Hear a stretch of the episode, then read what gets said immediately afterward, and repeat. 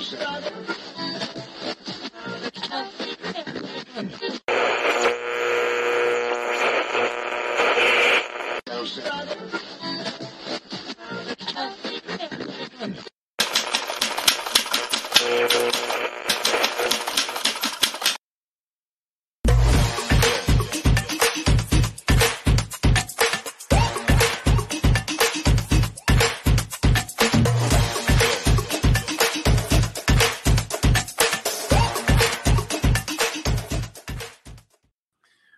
dia a todos vocês, começando mais um Giro das 11 ao vivo aqui pela TV 247. Já estou com o meu primeiro convidado posicionado, Leonardo Atushi. Muito bom dia para você, ao mesmo tempo em que também manifesto o meu bom dia para todos os internautas que estão nos acompanhando nesse momento, já povoando aqui o bate-papo, o chat.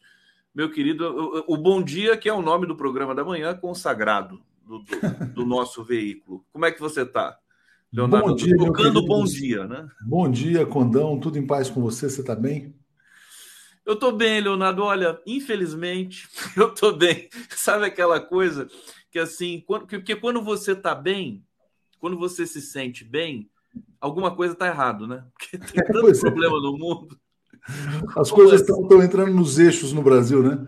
Aliás, é por isso que o Lula às vezes apanha, né? A cada, a cada dia que o Brasil melhora, mais o Lula apanha. As coisas são curiosas. Lula começou a apanhar um pouco mais agora, né, Leonardo? Olha, Exatamente. antes de, de, de, começar essa resenha contigo aqui, saudar a todos mais uma vez, dizer que nós estamos ao vivo pela TV 247, é, pela TVT de São Paulo, pela Rádio Brasil Atual, FM 98,9, pela TV Quini Morena, Grande Salvador, Bahia. Por que, que o Lula está apanhando tanto, o, o, o Atush? E ganhando mais popularidade, né? Não, eu acho que é exatamente por isso. Quer dizer, como as pessoas estão percebendo, quer dizer, olha, Lula está ganhando popularidade, as pessoas estão aprovando o governo, a economia está melhorando, desemprego caindo, filé mignon mais barato, picanha mais barata, as promessas estão se cumprindo. Retomada dos investimentos, né? A Petrobras vai fazer um mega investimento em energia eólica, mega investimento na refinaria Abreu e Lima. É, tudo isso sinaliza uma volta do Brasil à normalidade. Qual é a consequência disso? A consequência disso é Lula reeleito em 2026 e a direita começa a se mobilizar, obviamente. Por que, que houve o golpe de Estado contra a Dilma? Porque a Dilma foi reeleita e o Lula seria eleito em 2018. O PT completaria um ciclo de 20 anos no poder. Agora, eh, esse período que foi interrompido pelo golpe de Estado, interrompido pelo, pelo, pelo regime fascista, é, que só foi possível porque o Lula foi impedido de disputar aquela eleição, agora as pessoas olham, pô, mas o Lula voltou e vai ficar mais oito anos, vai fazer sucessor, daqui a pouco né, acende é, vai uma alerta. Vir, né? Vai vir chumbo grosso aí, né? Porque. E, e, agora, é curioso, como é que a gente explica isso, né? Quanto mais eles batem no Lula, a imprensa convencional, seus editoriais preconceituosos, racistas, né? Ele, quanto mais bate, mais forte, mais popular ele fica, Leonardo. Sabe que eu estou percebendo, Conde? Aquelas palhaçadas de 2013, 2012, 2011, 2010 não estão mais colando. O tipo assim, por exemplo, olha, o Brasil vai o governo brasileiro vai comprar um outro avião, né? Aí as pessoas começam a falar do novo Aerolula. Já não cola mais, sabe? Esse tipo de preconceito. Já está uma coisa que, obviamente, que é um patrimônio público, né? Aí você vê, outro dia eu estava vendo uma outra, uma outra acusação preconceituosa, essa coisa, ah, o Lula está viajando, a Rosângela Moura falando isso. O Lula está viajando, está trabalhando, está ralando pelo Brasil, né? Também não cola.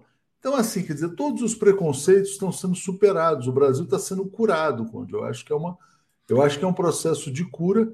A doença foi implantada pela imprensa, né? Naqueles idos lá de 2010, 2011, 2012.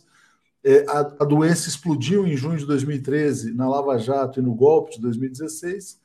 É, mostrou a sua face mais podre com o bolsonarismo e agora a gente está no processo de lenta cura com esse governo bem conduzido pelo presidente Lula. Agora, o golpismo nunca descansa, né? Isso a gente aprendeu Isso é também, é né? Acho que sim, tem maior intensidade e menor intensidade. O, eu, antes de falar, tem, tem muita coisa acontecendo hoje. Tem o depoimento do general Dutra lá na CPMI dos atos golpistas, tem a votação no STF é, do 8 de janeiro dos atos golpistas.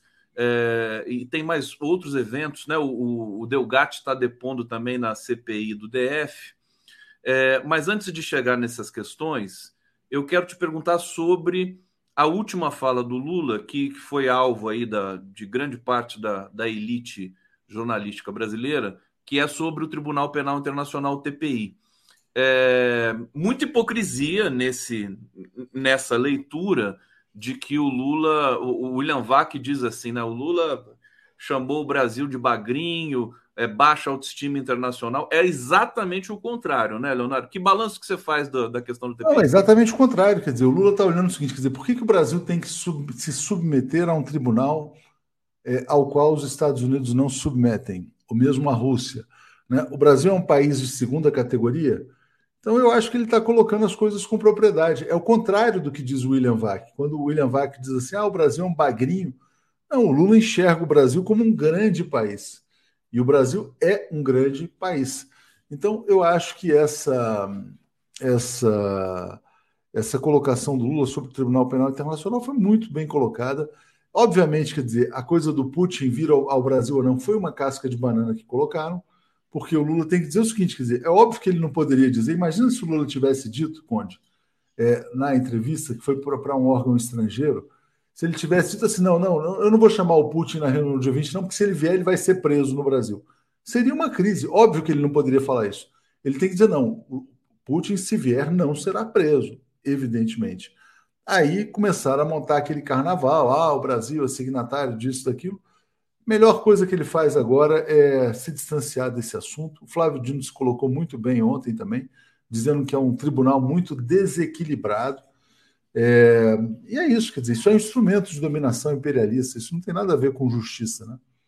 O Lula botando para quebrar no cenário internacional. Agora, você pessoalmente, o que, que acha do TPI, o Leonardo? Olha, aquela, é, é, é, ambíguo, né? Porque assim, quer dizer, a gente passou um bom tempo desejando que o Bolsonaro fosse condenado pelo Tribunal Penal Internacional, né? Sim.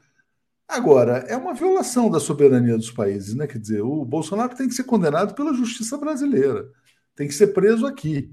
Né? Então, assim, quer dizer, ele é um criminoso, todo mundo sabe que ele é um criminoso, todo, todas as pessoas mais ou menos ilustradas no Brasil sabem que é um dos maiores delinquentes da história do país. Agora, o Brasil tem que ser capaz de condenar, né? O Brasil não pode depender de um tribunal penal internacional para ter um prêmio de consolação em relação a uma figura, né, vamos dizer assim. Não, eu, você sabe que eu estava conversando com o Fernando Horta ontem e ele, ele falou assim para mim, falou: "Imagine você se o Trump, se, se o Putin vem ao Brasil e, e a justiça prende o presidente de uma potência nuclear né? Como é que é isso, né? Quer dizer, é uma coisa meio inverossímil, né? O é, Putin ridículo. ser preso, né? Seria, seria uma crise agora, global. Uh, assim, agora para fechar esse tema, o Putin não vai vir ao Brasil. Se o clima for o mesmo de hoje, o Putin não virá ao Brasil, porque, quer dizer, ele sabe, ó, o Brasil é um país que pode aparecer um juiz de primeira instância, fazer uma presepada e, né, e a gente uhum. tem uma situação diplomática ruim. Como ele não foi para a cúpula dos BRICS na África do Sul. Então esse problema não existe. É um problema artificial, né? Leonardo Atucha aqui no Giro das 11. Deixa eu colocar aqui, eu vou compartilhar um pouco ao vivo a CPMI do 8 de janeiro para fazer uma pergunta para o Leonardo. Deixa eu colocar aqui na tela grande. Está aqui Elisiane Gama. Elisiane Zanin Gama. já foi, né? Ah, o Zanin foi no Supremo. Implacável. Acho que ela acabou a arguição agora, mas eu posso voltar um pouco aqui para mostrar Olha aqui, esse aqui é o general é, Dutra, em depoimento de Gustavo Henrique Dutra. E eu estou mostrando a imagem do general, o, o Atush, pelo seguinte: é, as Forças Armadas, o Exército, estão num nível de desmoralização tão grande que eles perderam também aquela empáfia habitual, né? Aquela, aquela, aquele ethos de chegar e dizer, não, eu faço, aconteço. Quer dizer, eles estão acuados, de fato. É, é uma situação inédita, né? E muito boa, diga-se de passagem. O que, você poderia dizer para gente sobre isso? Não, estou achando interessante como eles gostam de medalhinha, né? Essas medalhinhas. Eles assim, adoram, assim, né? Eles adoram. Quais foram essas guerras aí? Ele combateu, né? Combateu em vários aí conflitos internacionais. Eu acho o seguinte: eles estão caindo na real, né? Não houve golpe, não vai ter golpe, né? Uh, não houve apoio do, do alto comando lá das Forças Armadas para a intentona golpista de 8 de janeiro, e agora eles têm que submeter a autoridade. Quer dizer, vão dar golpe com apoio de quem? Né? do o empresariado apoia, um, apoiaria um golpe militar, o imperialismo apoiaria, os meios de comunicação, o mundo mudou. Então agora é a hora de voltar para a casinha né, e paciência, esperar aí a próxima. Se não gostam do Lula, vão ter que esperar a próxima eleição. Né? Vão votar como cidadãos normais. E perderam a empáfia mesmo, porque realmente, assim, quer dizer, eu acho que eles estão saindo desmoralizados dessa aventura bolsonarista. Né? Como disse outro dia o Florestan aqui, estão saindo de tornozeleira eletrônica. É, agora desmoralizada junto com o, as forças está, é, tá, nesse momento, a imprensa convencional, porque eles estão é, é, num processo de pistolagem, agora justamente atacando o Lula de qualquer maneira, é, pra, justamente para tentar fazer aquele equilíbrio, né? falso equilíbrio, né? Falar, ah, o cara está muito popular, vamos atacar ele para não ficar uma coisa tão, tão extravagante assim. E o que se diz nessa imprensa convencional não se escreve, né, Leonardo? Eles estão não, ruins de apuração, né? Você tem não, então acompanhado? Então, então, na verdade, assim, quer dizer, tentando desesperadamente levantar uma terceira via, aí eles olham para a direita, para a esquerda, para frente, para trás e não encontram ninguém. Aí apelam para o Aécio Neves, cara. É uma coisa assim é vergonhoso, né? Quer dizer, você vê os movimentos dessa imprensa. Eu fiquei, essa semana, eu fiquei constrangido pelo Roberto Dávila, que entrevistou o Aécio e falou assim, Conde, olha, depois de inocentado o Aécio Neves, depois de quatro anos, eu pensei, ah, ele ia falar, será que o Aécio passou quatro anos preso, né? Depois de quatro anos fora da mídia, fora da mídia, ele falou assim, ah, o Aécio passou quatro anos fora da mídia porque também ninguém tinha coragem de convidar o Aécio para uma entrevista, porque pega mal, né? Aí o Roberto Dávila chama o Aécio para uma entrevista e o Aécio fala assim: não, olha, a gente tem que. Não é mais terceira via que está desgastado, mas é uma nova via. O Brasil não pode ser prisioneiro dessa dicotomia Lula-Bolsonaro. Né? Então, assim, quem vai comprar a nova via da Rede Globo? Né? a nova via, eles não escapam do, do, da metáfora da terceira via. Agora, eu nem sabia que o, que o Dávila tinha entrevistado o Aécio, entrevistou o Aécio agora recentemente, não é uma reprise. Terça-feira à noite na Globo News. Foi o relançamento do Aécio. O Dávila é o da... limpa é. biografia né, da, da Rede Globo, né? Não, na verdade é assim, quer dizer, é uma esperança mesmo. Quer dizer, a Globo está buscando um candidato para 2026. Né? Eles não querem o bolsonarismo, porque sabem que o bolsonarismo é uma outra vertente política que tem uma péssima impressão dessa. Porque, no fundo, no fundo, quer dizer, como é que era o modelo da Globo, né? A Globo controlava, elegia presidentes tal, no mundo pré-redes, né? Quer dizer, no mundo em que a comunicação era mais controlada. Quando eles tinham controle total sobre a informação, então eles elegiam Fernando Henrique, elegiam Collor, tentaram eleger o Serra, não conseguiram, tentaram eleger o Aécio, não conseguiram. É, e eles sentem que eles estão perdendo esse, essa capacidade de eleger presidente. Né? O Lula, na verdade, Conde, ele é a grande pedra no sapato da Rede Globo. O Lula e a Dilma. E o PT, na verdade. Né? Lula e o PT, quer dizer, foram quatro, cinco eleições né, que a Globo perdeu, cinco eleições cinco presidenciais. Seguidas. Cinco eleições seguidas, né? É, a Globo só ganhou a do Bolsonaro, na verdade, né? Só Mas aí tendo que tirar o Lula de campo, né? E teve que tirar a Dilma por, através de um golpe. Ô, Leonardo, a, a recíproca é verdadeira? Vou fazer uma pergunta capciosa aqui para você. O PT, o Lula, né, são as grandes pedras no sapato da Globo, e a Globo não é pedra no sapato do PT e do Lula? É, eu acho que assim, quer dizer, a relação do, do, do, PT com a Globo é uma relação ambígua, né? Quer dizer, porque na verdade, assim, quer dizer, quando eles chegam uh, ao, ao poder, quer dizer, e o PT não é um partido revolucionário, ele ele, ele trabalha dentro da institucionalidade. Né? Então você vai ver o seguinte: quer dizer, essa institucionalidade ela opera a favor desses monopólios de comunicação. Quando eles vão lá fazer os planejamentos de publicidade, tudo isso, né? aí vão sendo colocados critérios, regras, tal, determinações que acabam favorecendo a Rede Globo. Aí o PT acha que está, quer dizer, em alguns momentos, quer dizer, existe a ilusão de que pode haver uma, uma, uma trégua, né? E em outros momentos há a percepção de que é uma é uma situação, vamos dizer assim, apenas assim, quer dizer, conjuntural, né? A Globo é o inimigo, na verdade. É o inimigo de um governo trabalhista, é o inimigo principal de um governo soberanista. É, a Globo trabalha contra os interesses nacionais o tempo todo. A Globo trabalha contra os interesses dos trabalhadores o tempo todo. Né? Então existe uma contradição óbvia entre Lula, PT e Rede Globo. Mas, na prática, né, quer dizer, o PT não rompe, né, porque, exatamente porque está trabalhando dentro dos limites institucionais. É, a gente pode interpretar isso como uma esperteza, uma inteligência do PT, ou como uma inocência, né? É ambíguo, né? É complicado. Gente. É, eu acho que não é nem. É, é mais um pragmatismo, eu diria. Pragmatismo, sabe? né? É mais um pragmatismo do que uma inocência. Do que... Todo mundo sabe quer dizer, o que, que é a Mas Globo, perigoso, né? Perigoso, perigoso, perigoso. perigoso. É, aquele, é, aquele, é aquela relação que você tem que estar sempre de olho. Você está dormindo com o inimigo, né? É isso. É. A facada pode vir a qualquer momento. Né? Tem que dormir de, com um olho aberto e o outro fechado. O Hussein Brasil está dizendo aqui: Rússia, Estados Unidos e China não são signatários impunes do, do TPI, né? É uhum. isso que a imprensa brasileira não consegue explicar, né? Ela critica, critica o Lula e tudo mais, mas escuta, mas responde para mim: os Estados Unidos não são signatários do TPI. Dá para você é. explicar isso para mim? Não, aí vem o William Vac hoje dizendo: não, nós somos parte do grande Ocidente, não podemos sair do TPI. Falei, e por que, que os Estados Unidos não assinam, né?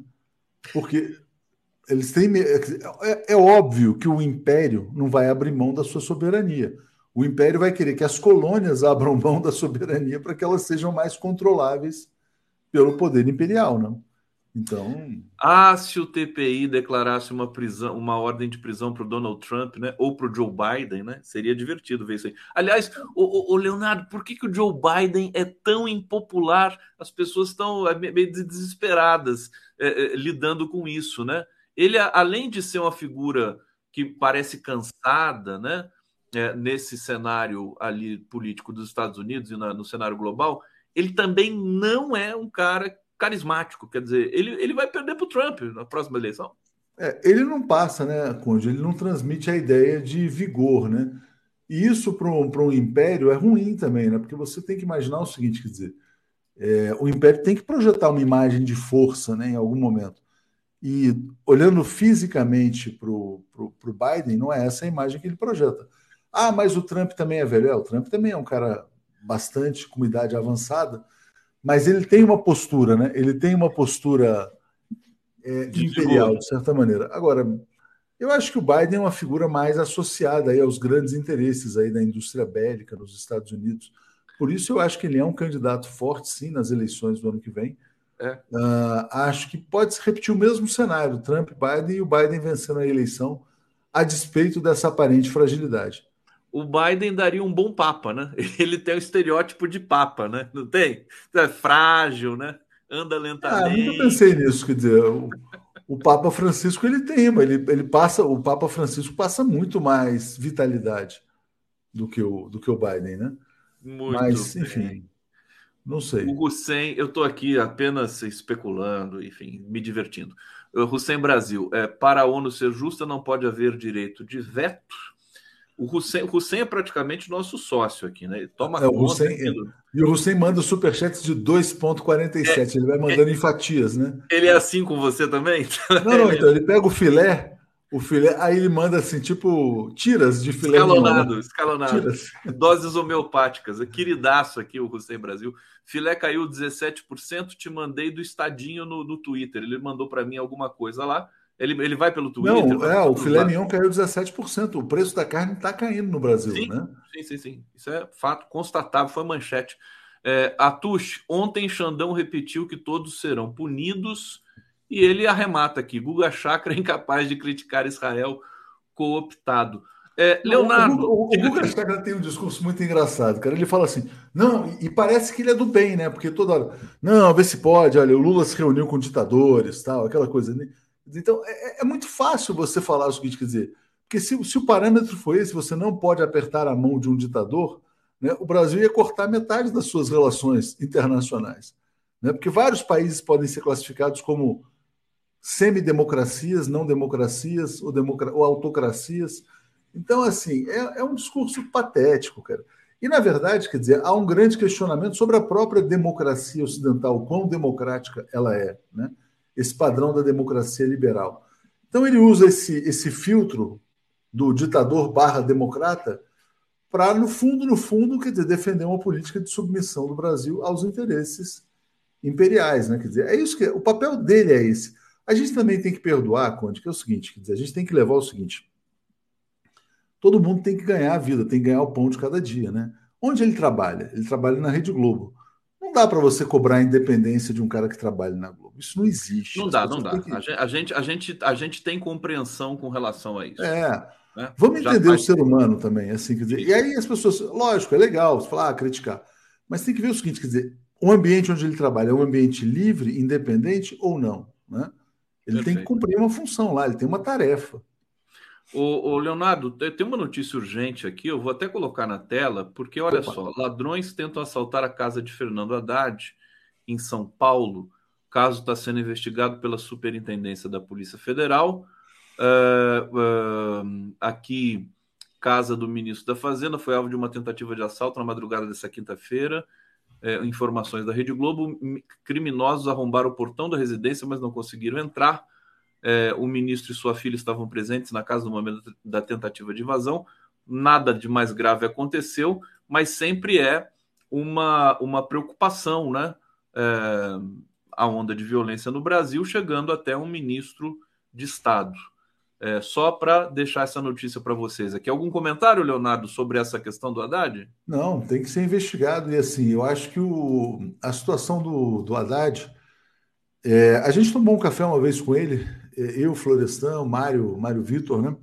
É uma casa muito agradável, tal, mas é uma casa de rua, né? Quer dizer, então assim, quer dizer, ele está morando fora. Não sei se as pessoas sabiam que era a casa do Haddad. Ele mora fora, a mulher mora fora, né? Os dois moram em Brasília, acho que moram os filhos aqui em São Paulo. Né? É, então, sei lá, ele tem que tomar cuidado com a segurança, porque ele é uma figura visada, obviamente, é uma figura muito importante, está fazendo um excelente trabalho é, é, um ponto de equilíbrio do governo. É um né? ponto de equilíbrio, é um ponto de equilíbrio do, do governo Lula. Eu acho que o Lula está colhendo muito do, do trabalho dele é, no Ministério da Fazenda. E assim, quer dizer, isso pode mexer com a cabeça dele, né? Quer dizer, pô, ele está lá em Brasília, a mulher está em Brasília também, a Anistela. Aí ficam os filhos aqui, quer dizer, numa casa de rua meio vulnerável, né? É, até na verdade a notícia quer dizer, dá conta de que os ladrões foram embora porque não conseguiram invadir, porque a casa é, é mais protegida do que os ladrões imaginavam. Mas ele tem que se cuidar, tem que tomar. Tem que se cuidar. É, vamos, vamos ficar aqui, vamos, vamos torcer para que tudo dê certo, inclusive. Não, e sobre o Haddad, parabenizar publicamente, né, Conde? É importante, né? Quer dizer, você vê todas as previsões de crescimento do Brasil foram elevadas ao longo do ano. O Itaú já jogou para 3%, aquela agência FIT já jogou para 3,2. Dizia-se no começo do ano que o Brasil ia crescer meio, 0,5, 0,6. E isso apesar do Campos Neto, né? Quer dizer, então, infla... o Haddad está sendo um cara que no primeiro ano, sem ser uma pessoa tida, ó, oh, o Haddad era do ramo, embora ele tenha formação em economia, é, excelente resultado em matéria de crescimento, inflação em queda, então, é uma situação macroeconômica muito, muito, muito bem conduzida. Não, ele tá, ele ganhou, caiu nas graças do mercado, acho que agora já não está mais nas graças. Não, então, ele... se ele continuar nas graças vai ser estranho, né? Não, mas então, ele caiu nas graças do mercado logo no começo e era questionado pelo PT. Eu acho que agora ele também caiu nas graças do PT. Ele, ele equilibrou, né? Ele está equilibrando. Ele, equilibrou. ele é um sujeito Eu acho que agora ele é, de fato, uma unanimidade. Ô, Leonardo, não, você sabe que eu sempre penso, quando eu uhum. vejo o trabalho do Haddad com o Lula nesse governo e tudo mais, o que ele fez na Prefeitura de São Paulo, quer dizer, ele fez quase que um milagre na, nas, na, na em, em, em, reparar, em restaurar as finanças de São Paulo, deixou São Paulo superavitário, é, com reserva que até hoje está nos cofres da Prefeitura. Então, se ele foi capaz de fazer aquilo, realmente não dá para duvidar do que ele pode fazer no governo federal. E mais um dado para você comentar sobre isso ainda, é que o, a economia brasileira, Leonardo, estava praticamente parada há 10 anos. Uma década perdida. Existe uma energia muito grande, né, represada. Eu acho que essa energia está sendo solta agora. Tem que tomar os cuidados para não desequilibrar o processo. Né? O relatório do Itaú fala exatamente sobre isso, quer dizer, que o que está motivando o crescimento brasileiro é exatamente é, as pessoas menos endividadas, os aumentos salariais, a queda da inflação, mais dinheiro no bolso, consumo, o setor de serviços da economia brasileira. É isso que surpreendeu positivamente. E esse ponto que você falou da economia brasileira 10 anos parada, porque, obviamente, quer dizer, o Lula está indo muito bem, o governo Lula, e as pessoas começam a temer um novo golpe, né? Quer dizer, porque se o Lula tivesse indo muito mal, a direita teria certeza de que venceria nas eleições, e aí tudo bem, o Lula salvou a democracia, daqui a quatro anos vem alguém de direita e ganha. É, a Dilma estava indo muito bem, ela tinha 70% de aprovação, por isso que foi feito junho de 2013. Qual foi a grande bomba atômica na economia brasileira? Operação Lava Jato.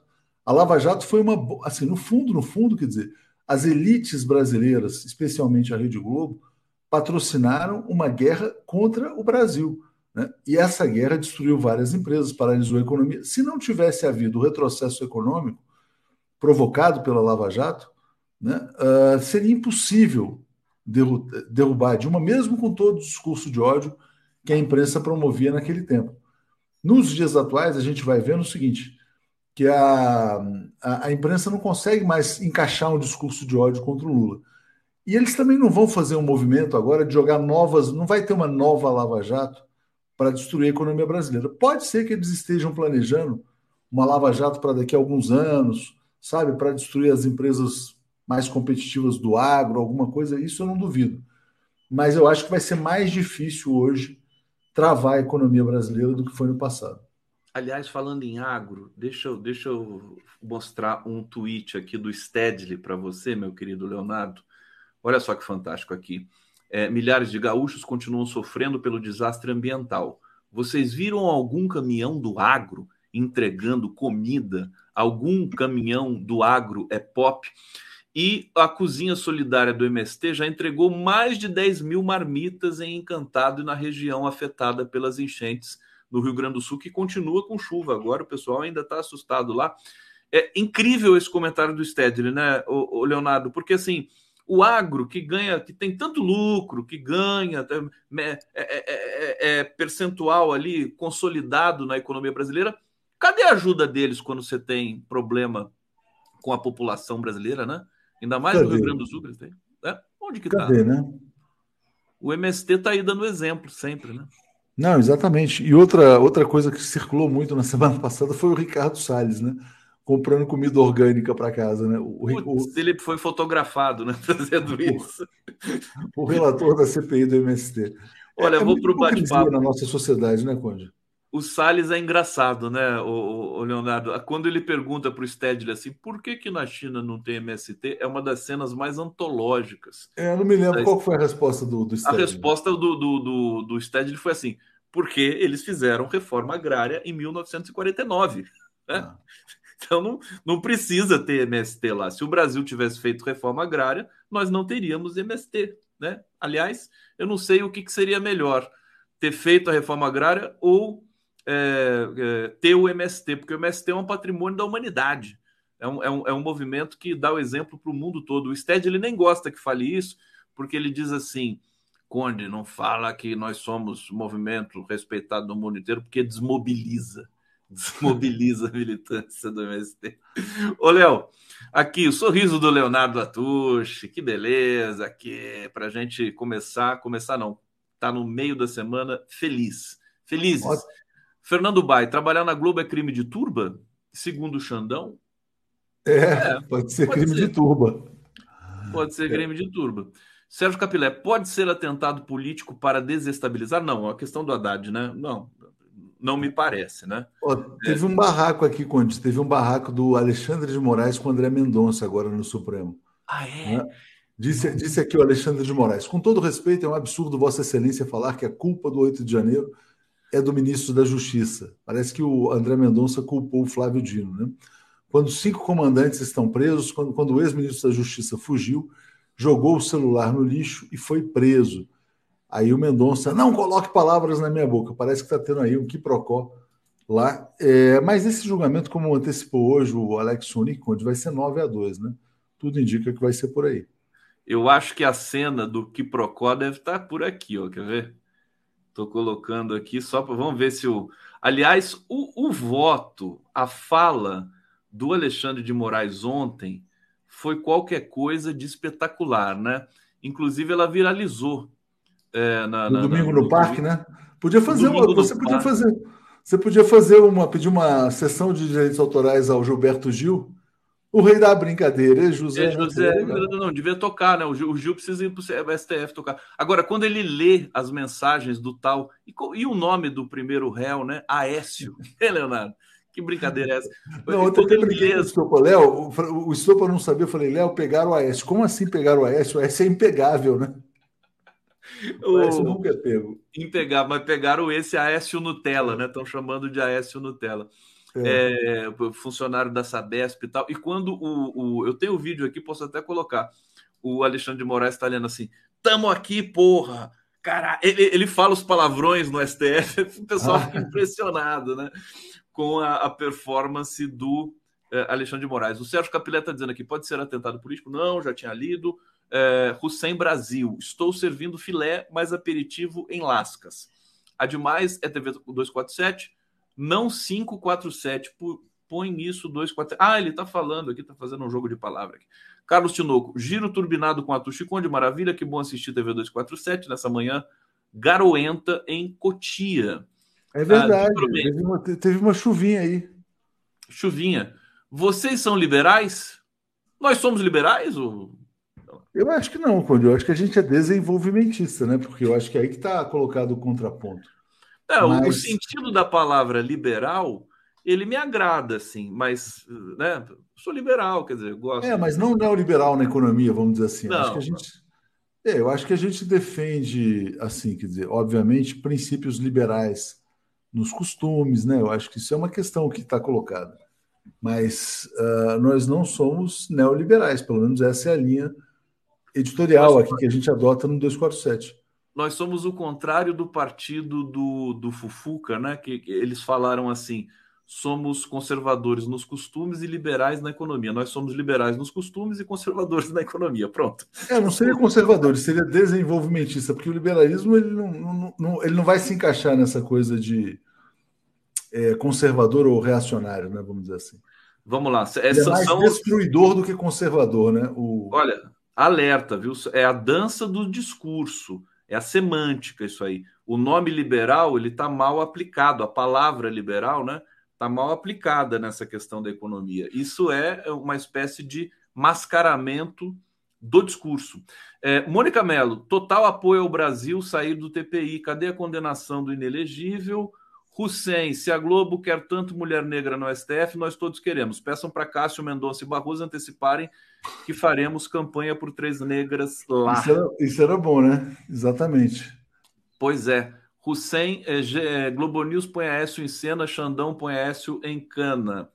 Boa. Leonardo Atushi, eu estou para perguntar para você o seguinte: é, ontem foi aprovado a mini reforma eleitoral como você sabe de tudo que está acontecendo, eu não preciso perguntar para você se você viu. O que, que, você acha? Quer dizer, a esquerda aprovando uma reforma que claramente é um retrocesso, ou você acha que não é um retrocesso, aquela reforma? Olha, eu, eu não acompanhei no detalhe, né? mas eu vejo o seguinte: quer dizer, isso aí é um acordão entre os partidos políticos ali para flexibilizar as regras. Quer dizer, então, eu acho assim, está tendo muito abuso, né, Conde? Uh, e isso, em algum momento, vai chegar a conta para todos os partidos. Outro dia eu estava vendo que o PL vai alugar um, um avião para Michele Bolsonaro. Né? Assim, todo, todo o drama que o Brasil viveu, dos escândalos de corrupção, etc., tal, tal, é consequência do financiamento da política. Né? Aí se aprovou um mega fundão eleitoral. Aí esse fundão foi crescendo, crescendo. Se as regras vão ficando mais flexíveis e esses partidos podem usar de qualquer maneira esse dinheiro, vai se criar em algum momento uma certa insatisfação social também. Então, acho que tem que ter cuidado com isso. É, se, você, se, se alguém fosse fazer uma análise hoje do PL, o PL já é uma mega empresa, deve ser uma das maiores empresas do Brasil, e não faz nada. Né? Para que, que serve o PL? Não tem ideologia, não tem nada tal. É muito uma... dinheiro que eles É muito dinheiro para uma máquina de eleger gente desqualificada. Basicamente isso.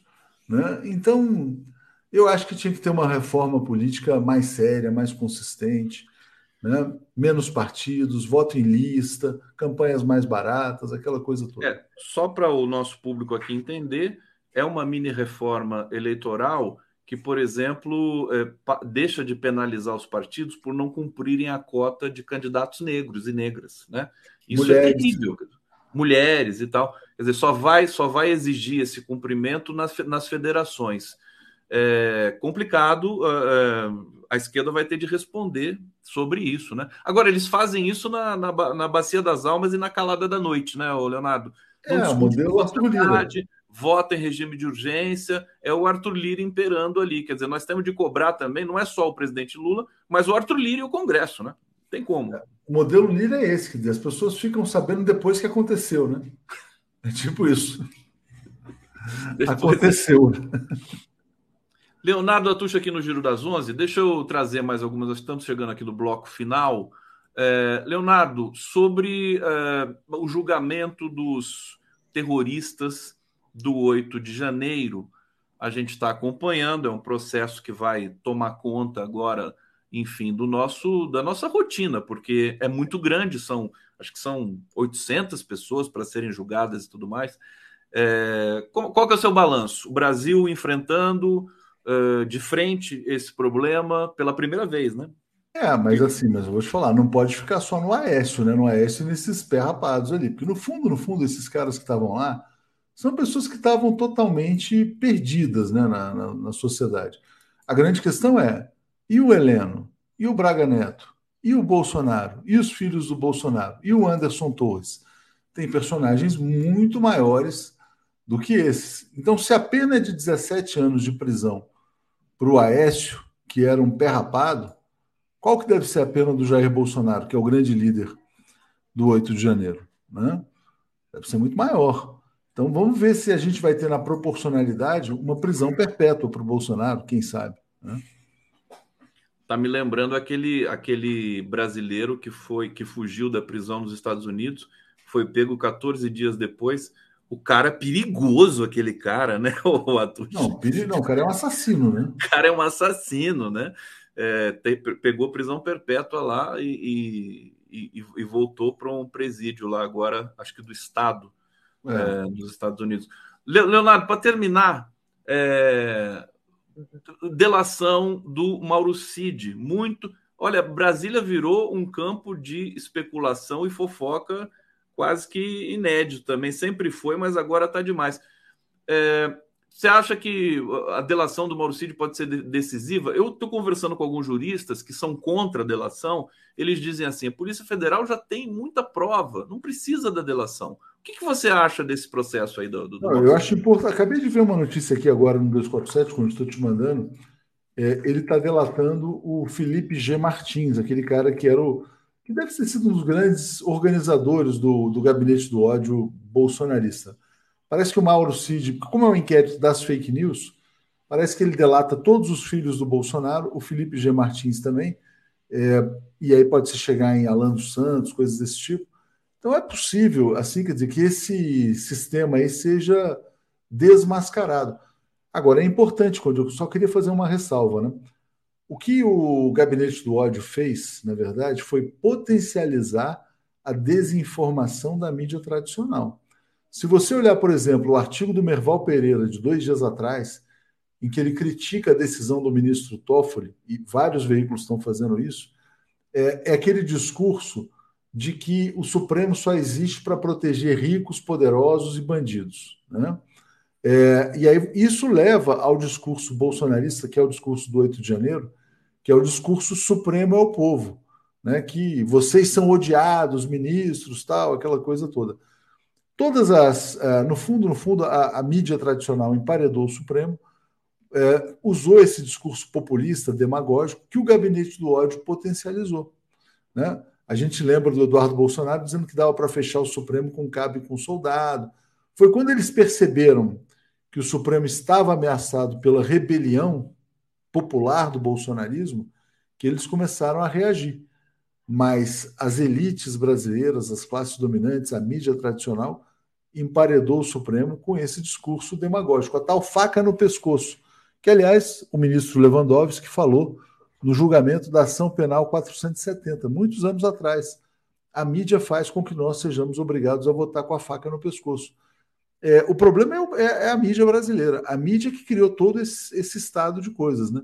Essa percepção de que há uma corrupção generalizada, protegida pelas instituições, enfim. Por isso que volta a ser importante a gente discutir, pelo menos a sociedade civil, se o governo não quer, a gente discute a regulamentação das mídias convencionais. Exatamente. Em homenagem a esse é, propósito da regulamentação das mídias tradicionais, eu vou colocar na tela aqui o nosso glorioso querido Miguel. Surpresa, de repente. de repente. Olha, Miguel, você estava na academia, Miguel? Não, hoje eu não fui ainda, só vou de tarde. Vamos fazer aqui uma Malha, brincadeira viu? aqui, ó. Vamos fazer uma charge falada aqui com a presença do Miguel. Eu vou falar uma palavra. A gente aqui, nós somos, nós estamos aqui na sala de cirurgia operando o inominável. Aí eu vou falar, eu vou falar bisturi, o Conde vai falar gaze e o Miguel Paiva vai fechar. Então vamos lá. Bisturi. Você, Gaze. Conde. Gaze. Gaze. Algema. Algema. Bota, Essa é muito boa. Operar ele algemado na cama, né? É a mesinha de cirurgia. Vamos falar assim: bisturi, gás e outro, algema. Exatamente. É a é, é. charge é. do nosso. É do Arueiro ou sua essa? É, minha, é minha, essa, é minha. Essa, foi muito boa. Nosso... Deixa eu me despedir de vocês aí. Obrigado, Leonardo. Bom, Bom valeu, trabalho para todos nós. Valeu, Leonardo valeu a todos. Grande abraço. Aqui no Giro das Onze, Miguel Paiva agora no revezamento, né? Passa o bastão para o outro. Ah! Você, é, você não pode me botar no ar assim sem me avisar. Eu estava olhando para a porta ali para ver se estava aberto. Você falou que queria ver o Joca. O Joca está almoçando. Eu tenho que respeitar. O Joca está almoçando? Ah, ele desceu, ele desceu. Não, não está almoçando agora. Daqui a pouco ele vai almoçar. Se ele subir, eu mostro para vocês, entendeu? Senão... O Joca é o bulldog francês do nosso querido Miguel Paiva. Ele almoça é, meio-dia, almoça meio-dia em ponto. É um, é um lord, né? É um cão é um lord, é um lord, absolutamente é. treinado, né? Bem de educado. Esquerda, né? Ele é de esquerda. É né? de esquerda, claro, claro, é de esquerda, é negro. Negro, né? É, exatamente. Você não presta, Miguel Paiva. Seja bem-vindo, Miguel Paiva, aqui é o Giro das 11. Vamos para esse segundo bloco maravilhoso. Miguel, faz um, faz um, um balanço aí. A gente está com tanta coisa. Tem, tem delação do Mauro Cid, tem ali a, a, essa, essa situação do, do STF, né? Que eles estão votando ali. É, eu estou acompanhando aqui. Está é, é. Tá acompanhando, eu estou acompanhando também. Brasil eletrizante. Muito, muito. É, é, volta aquele tempo em que eu acompanhava a CPI da Covid como se fosse uma novela diária, né? Eu todo dia, lembra, a gente fazia programa e comentava sobre isso. E eu estava acompanhando. Agora está é, tá todo mundo votando. Barroso acabou de votar aqui pela condenação em cinco crimes, é, que é o voto do relator. É engraçada a atitude do, do Cássio Nunes, é, do Nunes Marques, Cássio com K, Nunes Marques, o nome dele, como é que ele vai aguentar esse tempo todo? Ele vai ficar até 1947, até 2047. Como é que ele vai aguentar esse, esse período todo, é, sendo talvez o único, porque o André Barroso está com. O André Barroso, não, o André Mendonça está com um voto assim um pouco mais comedido, digamos é. assim. É. Eu, é. eu, não vi o que, que o André Mendonça votou aqui. Ele. ele... O André, o André Mendonça condenou a sete anos e onze meses, ou seja, oito anos ele diminuiu aí as, as penas é, em relação ao patrimônio, etc., e ele não considerou os dois crimes, é, é, a ameaça ao Estado de Direito e golpe de Estado. Ele acha que uma coisa está ligada à outra, seria um crime só. É, eu acho que é de, absolutamente discutível, quer dizer, discutir isso com, com Alexandre de Moraes é um pouco perda de tempo, porque Alexandre de Moraes, além de ser uma pessoa é, é, esclarecido, ele sabe tudo sobre lei, né? Então, ele, se ele votou isso, é porque realmente ele cabe a ameaça ao Estado de Direito e a tentativa de golpe de Estado. É óbvio que cabe. Entendeu? Então, é por isso que a pena dele foi um pouco menor, mas ele condenou e o Gilmar Mendes bateu boca com ele, e o Alexandre de Moraes pediu que ele se desculpasse, te retirasse uma acusação. Agora, agora há pouco, né? É, é foi, é foi um, um, um certo, um, um elegante bate-boca, assim. É, não, a gente estava até com saudade de uns bate-bocas bons ali do STF, né? Que diverte, diverte a patuleia aqui. A. Gente, a gente merece é. também um pouquinho dessa, dessa é, tensão percebo, descontraída que eu percebo é que o Nunes Marques está sendo colocado literalmente para escanteio, entendeu? O voto dele vai sempre ser sempre considerado um voto é, é, um voto marginal. Marginal, é exatamente. O, o André Mendonça ainda pode. Agora, Miguel, um dada a psicologia do STF, aliás, o STF está é, fazendo um trabalho né, que a gente está apreciando, setores democráticos, mas eu, eu, eu gostaria de não esquecer que o STF foi responsável também pela derrocada da democracia no Brasil. Né? As pessoas costumam, costumam esquecer isso. Eu acho que o STF pode. Inclusive, os votos do Toffoli, os últimos, né? É, as decisões que ele deu com relação a, a leniência da Odebrecht. É, é, e, e, e, tem mais uma outra coisa que, que foi a decisão dele. É, eles, eles representam uma. Não são um pedido de desculpa é, assim é, concreto, mas o tom do voto é um pedido de desculpa do, do STF. Você, você chegou a ver? Cheguei, cheguei a ver e, e, concordo, eu acho que é isso mesmo. E ainda, tem muitas coisas nesse país, que é um país é, é, assolado pela, pelo psicologismo, pelo, por tudo mais, a gente precisa entender, às vezes, por que, que certas instituições fazem certas coisas. Não dá para você explicar só à luz da política ou à luz da, da, da lógica, entendeu? A gente precisa entender por que, que o STF se comportou desse jeito, junto com toda a elite brasileira é, é, é, é, estranho. Precisa se analisar o que, que tem aí de preconceito, o que, que tem aí de perseguição ao Lula, o que, que tem de, de não aceitar o, o, um ex-metalúrgico como presidente da República. Enfim, tem toda uma série de, é, de, de, defeitos da elite brasileira que precisam vir à tona para que a gente entenda exatamente qual foi e por que o STF se comportou desse jeito, porque ele, no mínimo, eu não quero que o STF seja progressista, nem seja de esquerda, eu quero que o STF cumpra o seu papel, que é, é, é proteger a Constituição. Entendeu? Então, é, é, ainda, ainda vamos saber um dia o que aconteceu. Mas tem tanta coisa para a gente saber que esse primeiro mandato do, do Lula, e eu espero que haja um segundo, esse primeiro mandato do Lula vai demorar vai gastar o tempo todo tentando descobrir o que houve. Entendeu? Ô, Miguel, o pessoal está aqui pedindo para ver essas, esse, essa tensão do STF agora há pouco, e eu uhum. busquei o vídeo. V vamos assistir junto isso vamos, aqui para ver o que rolou de fato lá? O silêncio entrou. Nesse caso, é, é, as investigações demonstram claramente o porquê houve essa facilidade. Cinco coronéis comandantes da PM estão presos exatamente porque desde o final das eleições se comunicavam é, por zap, é, dizendo exatamente que é, iriam preparar uma forma é, de, havendo manifestação, a polícia militar não é, reagir. Então, claramente, claramente, é, a polícia militar, que é, eu também fui ministro da Justiça e sabemos, sabemos nós dois, que o ministro da Justiça não pode utilizar a Força Nacional se não houver autorização do governo do Distrito Federal, porque isso fere o princípio federal. Não em relação aos prédios federais.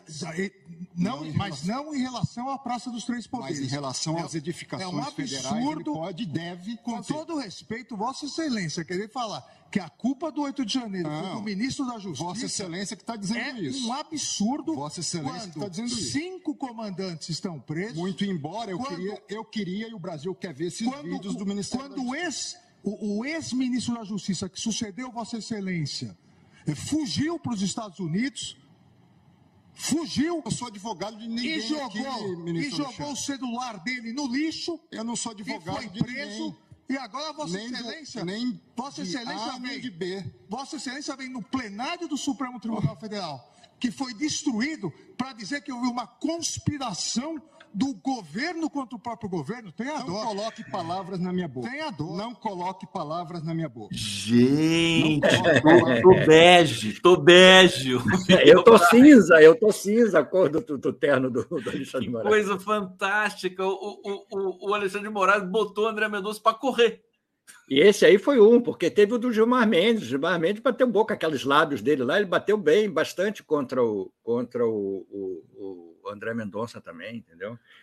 Não pode. O André Mendonça fica com esse jeitinho, com esse jeitinho dele é, evangélico, terrivelmente evangélico, fica com esse jeitinho de passar. Não, não passa. Em cima do Alexandre, o Alexandre de Moraes está, desculpe, termo usado, inclusive quase usado pelo Alexandre de Moraes, puto da vida com essa história.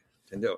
É termo técnico, né? Termo técnico. Agora é termo técnico, porque já foi usado, é. já foi usado até no Supremo.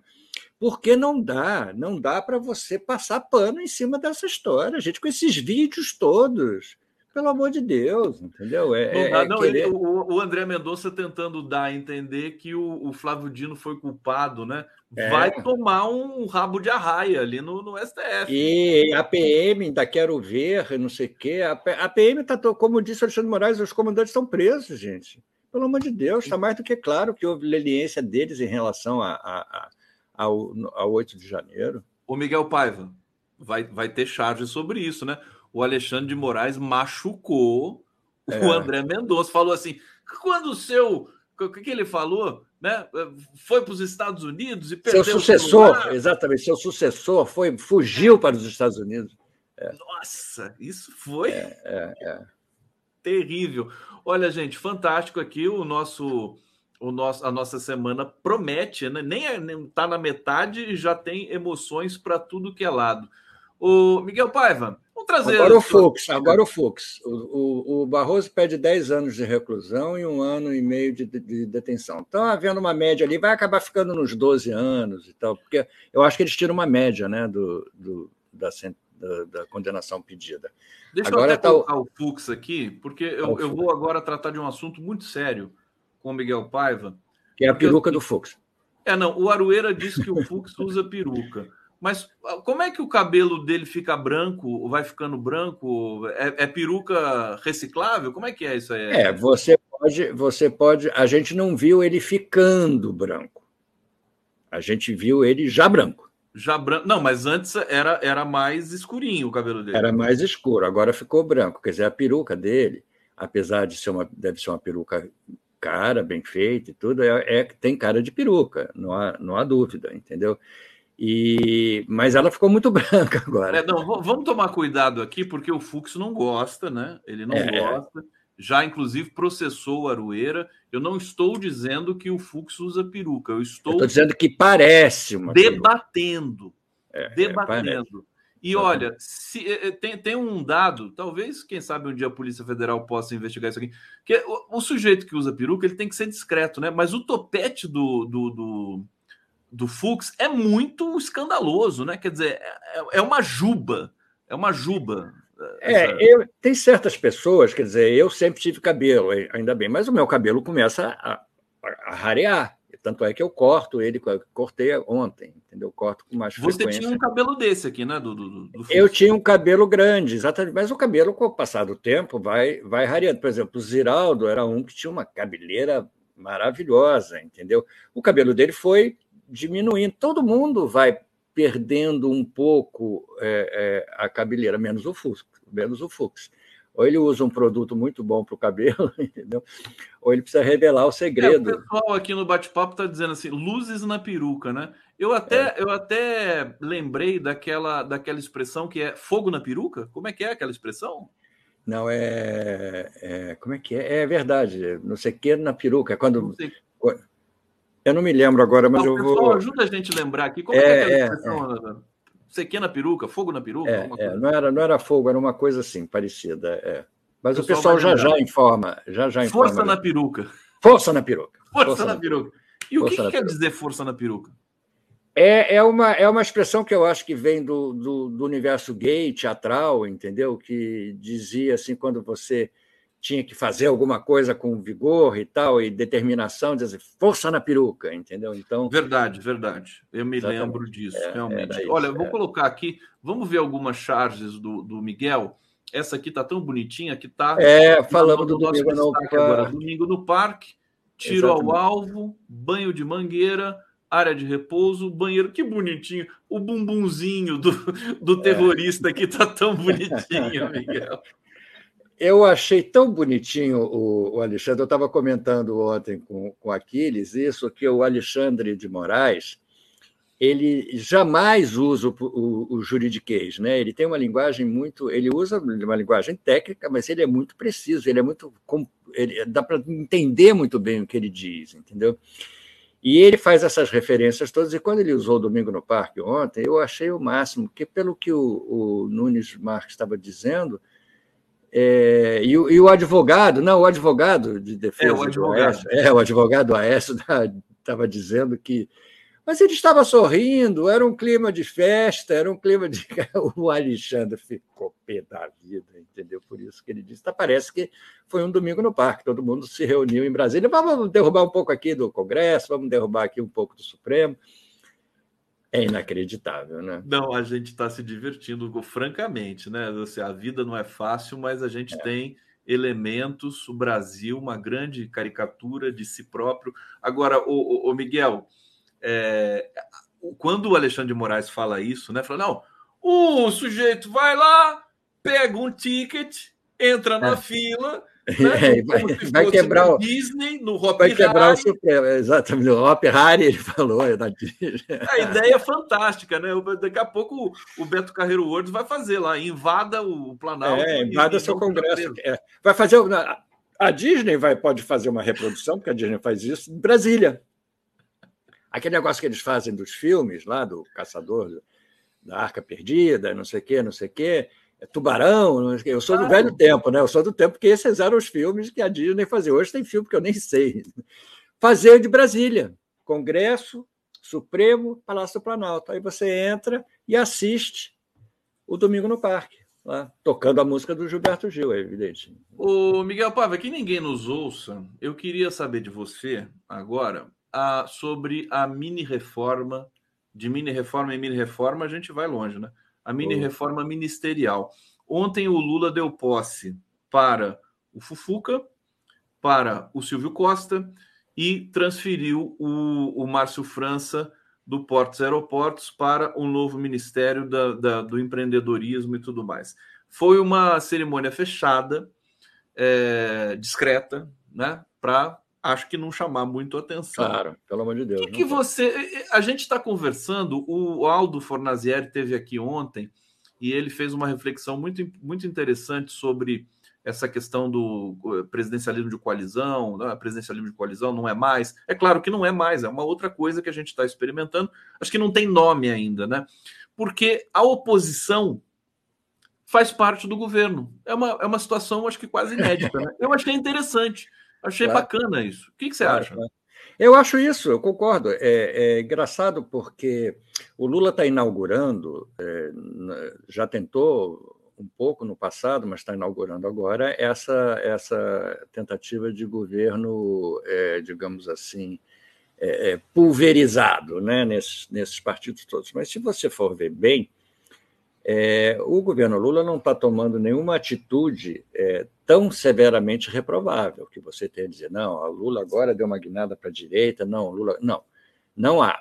Ele está compondo com quem é, é, aceita também as, as colocações que ele, que ele faz. Não é, não é simplesmente uma entrega de poder, é uma divisão racional de poder, digamos assim em setores em que o que importa para ele está é, tá sendo mantido. E eu espero que continue. Então, eu acho que a nossa vigilância é que, para certas coisas, é, é, continue sendo mantido a, o posicionamento dele. Em relação às questões de gênero, em relação é, às questões de, de representatividade no governo, nos ministérios, ele tem que man, tentar manter isso na medida do possível, para isso a gente conta com a Janja. É, para política econômica, para o Brasil retomar o seu posicionamento no, no mundo e para que a fome seja definitivamente extinta. Essa, se ele conseguir fazer, fazer isso, mantendo o nível de trabalho, de emprego, de salário, que o, a picanha diminua de preço e tudo mais, eu acho que para esse primeiro mandato ele, ele consegue ele consegue manter a aceitação, tanto é que a aceitação dele está, a aprovação está aumentando. Sobe o tempo todo. Exatamente. Então, isso é um sintoma, isso é um termômetro do que está acontecendo. E não está e para isso estamos aqui vigilantes e continuaremos no nosso papel de vigilância para não deixar é, que o barco afunde. É evidente, entendeu? Agora, quem conhece alguém que saiba negociar politicamente mais do que melhor do que o Lula? Eu não conheço. É, ele, ele deu um, um show em todo mundo aqui. A gente se perguntava, né? Nossa, mas está demorando muito para fazer, para nomear e não sei o quê. E no fim nomeou. E eu acho que ficou essa esse arranjo que me parece mais democrático ainda do que o presidencialismo de coalizão. A oposição é. ajuda a governar, ganha o ministério, né? recebe, é. negocia. É, o, o partido vai votar junto com o governo quando achar que tem que votar vai votar contra quando achar que tem que votar e vamos tocar o barco. Acho que é democrático. É, e, é certamente o Lula fez uma coisa que, é, que ninguém nos ouça também, que é o seguinte: ele, é, essa discussão acabou sendo boa, que parece que a, que a oposição ganhou, ganhou. Né? Parece que eles ganharam é, posicionamentos ali no Ministério, ah, conseguimos, ah. conseguimos enfraquecer o governo. Nada disso, entendeu? É isso que você está falando é uma maneira democrática de, de, de, de é, abrigar a oposição no guarda-chuva do governo, que é bem flexível e bem amplo. Eu acho que tem um, um, um, trator conceitual chegando aí, que vai demorar um tempo para a gente digerir ainda, mas é um formato novo de, de governança que é oposição também tem responsabilidade. Pode fazer oposição, mas você vai tomar conta aqui desse ministério e a gente vai tocar democraticamente, pra, justamente é. para pulverizar essa polarização burra. Claro, e expõe a oposição. Expõe a oposição. A oposição também a oposição fica. Também. Exatamente, lógico, entendeu? Para tirar a posição daquela posição cômoda né, de ficar só sentado no gabinete criticando. Só jogando pedra. É, jogando pedra, jogando pedra, exatamente. É. Meu querido Miguel Paiva, aqui no Giro das 11. Deixa eu ver aqui para onde que eu vou. Vou para o bate-papo. Hussein, Globo News põe essa em cena, Xandão põe essa em cana. Tá aqui, eu já tinha lido essa. É. Cláudio Oliveira, heterodoxo na economia. A gente estava brincando aqui, né? Liberal na, nos costumes, eu vi, é, eu vi, economia, é. aquela coisa toda. Hussein, poucos likes, será que 1.500 são minions assistindo? Por favor, pessoal, dê o like aqui para nossa transmissão que a gente precisa, tá? E também contribuições aqui para o Pix do 247, para a TVT e também o Superchat, essa modalidade de contribuição aqui democrática e que privilegia o debate público. O Sem Brasil, lembrem que, lembrem que Felipe é do White Power. Power ah, o Felipe é... que está que tá sendo processado, que foi não que o, o Mauro Cid está que o Mauro Cid vai delatar, né? Vai delatar, exatamente. Tá aqui, lembremos, lembremos é. todos. O Hussein, é. a GLO seria em 12 de dezembro, tinha bujões de gás na rua para serem explodidos e fogo em ônibus. O ACE não aderiu. O ACE, ACE, o que, que é ACE? O que, que é ACE? Mais militares golpistas precisam ser punidos. Bom, daqui a pouco a gente descobre o que é ACE Alguém, é... vai nos, alguém vai nos, nos alguém vai nos iluminar. Olha o seu amigo aqui, o Miguel, José Carlos Faria, grande ah, é, cineasta. É, é, exatamente. Eu, eu, eu tô, tô para entrar em contato com ele, mas assim a minha vida é tão doida que eu não consegui ainda, viu, Zé Carlos? Logo a gente vai se falar. Capianos bem representados nas homenagens ao Allende. Solange Bastos no Chile, Carlos Mink e Flávia Cavalcante na Associação na na BI de 11, é, exatamente. É, é, Terça-feira, 11 do 9, 50 anos do golpe no Chile. Obrigado, Zé Carlos. É isso Super aí. beijo para você. Hussein Brasil, mais uma e Mendonça entra no inquérito das fake news.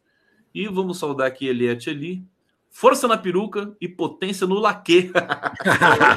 Isso é bom. Potência no laque é bom. Eu queria lembrar aqui, já que temos ainda um, um pouco de tempo. Temos que, muito tempo, meu É, tive em São Paulo este, este feriadão né? Fui com os meus filhos lá na casa que a gente te contei, né? Que a gente frequentava quando eu morava por aí e, e fiquei impressionado com algumas coisas, entendeu? A primeira coisa que eu fiquei impressionado com a, com a, a riqueza dos, dos condomínios né?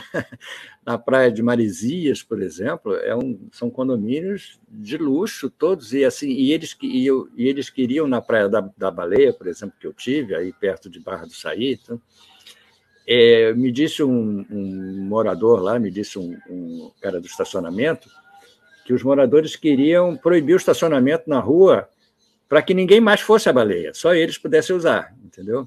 Então ia, ia, ser, ia fazer uma ciclovia de um lado e ia ser proibido estacionar do outro, ou seja, então ninguém ia poder estacionar carro, ninguém ia na praia. Quer dizer, é esse eterno vício que a elite tem de usar a população só como serviçal, não como é, é, é, com direitos ao, ao usufruto do que nós temos de bom.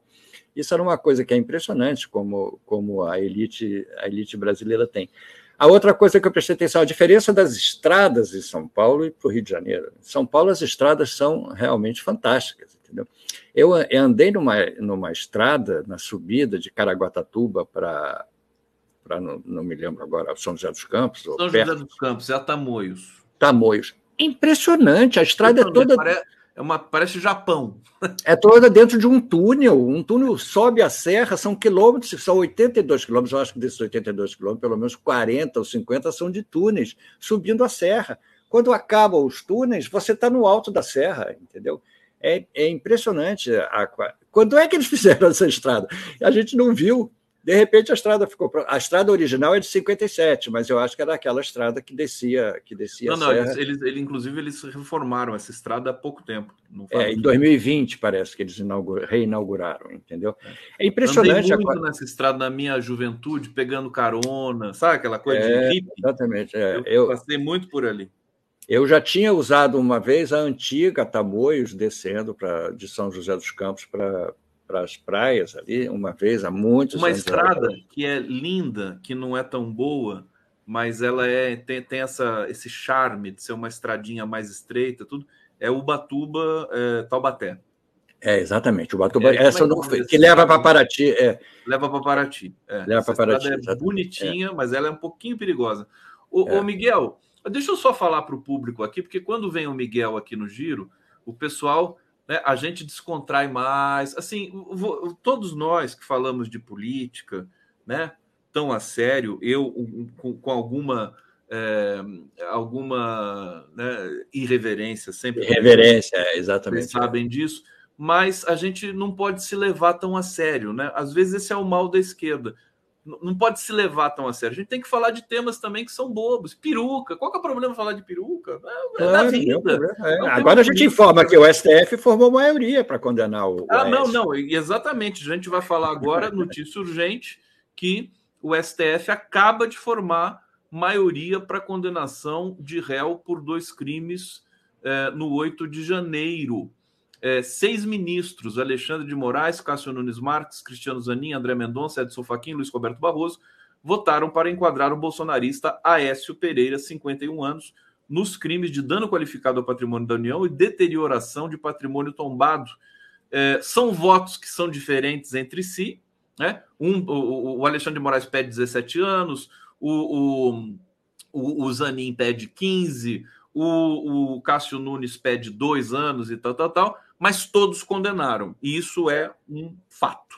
É, e foi bom o, Alexandre Moraes pedir 17 anos, porque se, se, a, se a pena for a média, puxa para cima, entendeu? Já que, o, já que o Nunes Marques voltou tão lá embaixo, dá uma média mais alta, entendeu? É que nem é, nota de prova.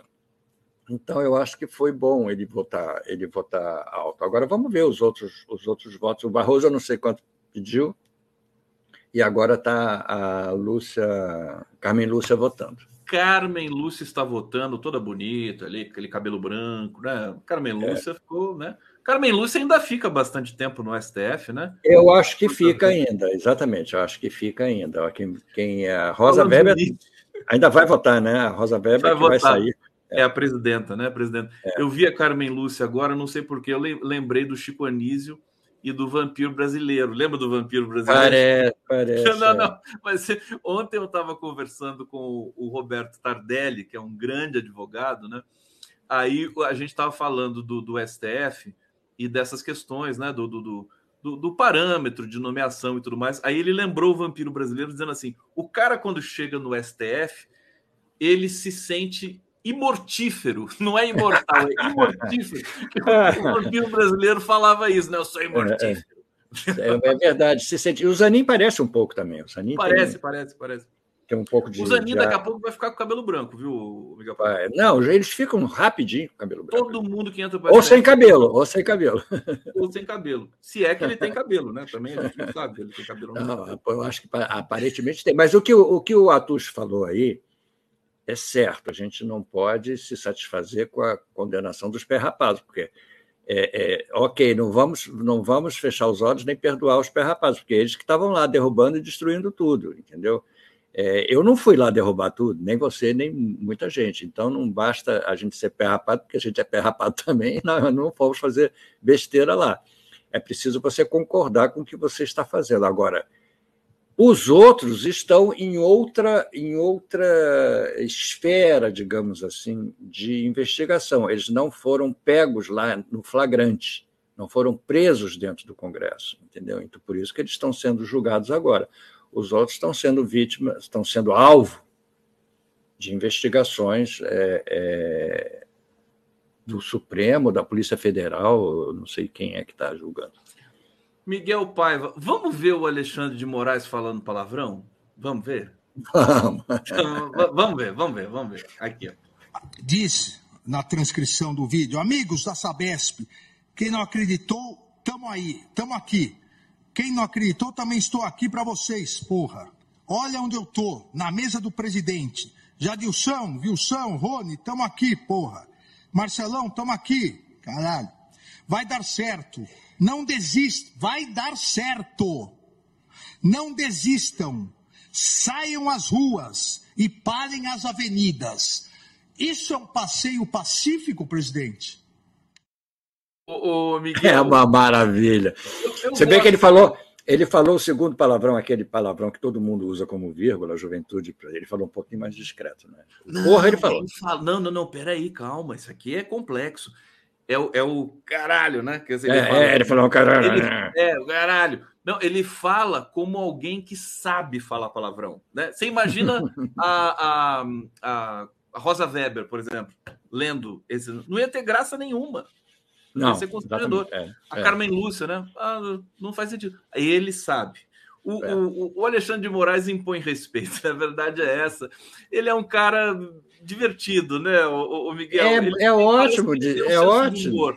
Lá. Exatamente, é ótimo de se ver ele, ele discursando, entendeu? E eu gosto do Gilmar Mendes também, com toda a crítica que eu tenho ao Gilmar Mendes.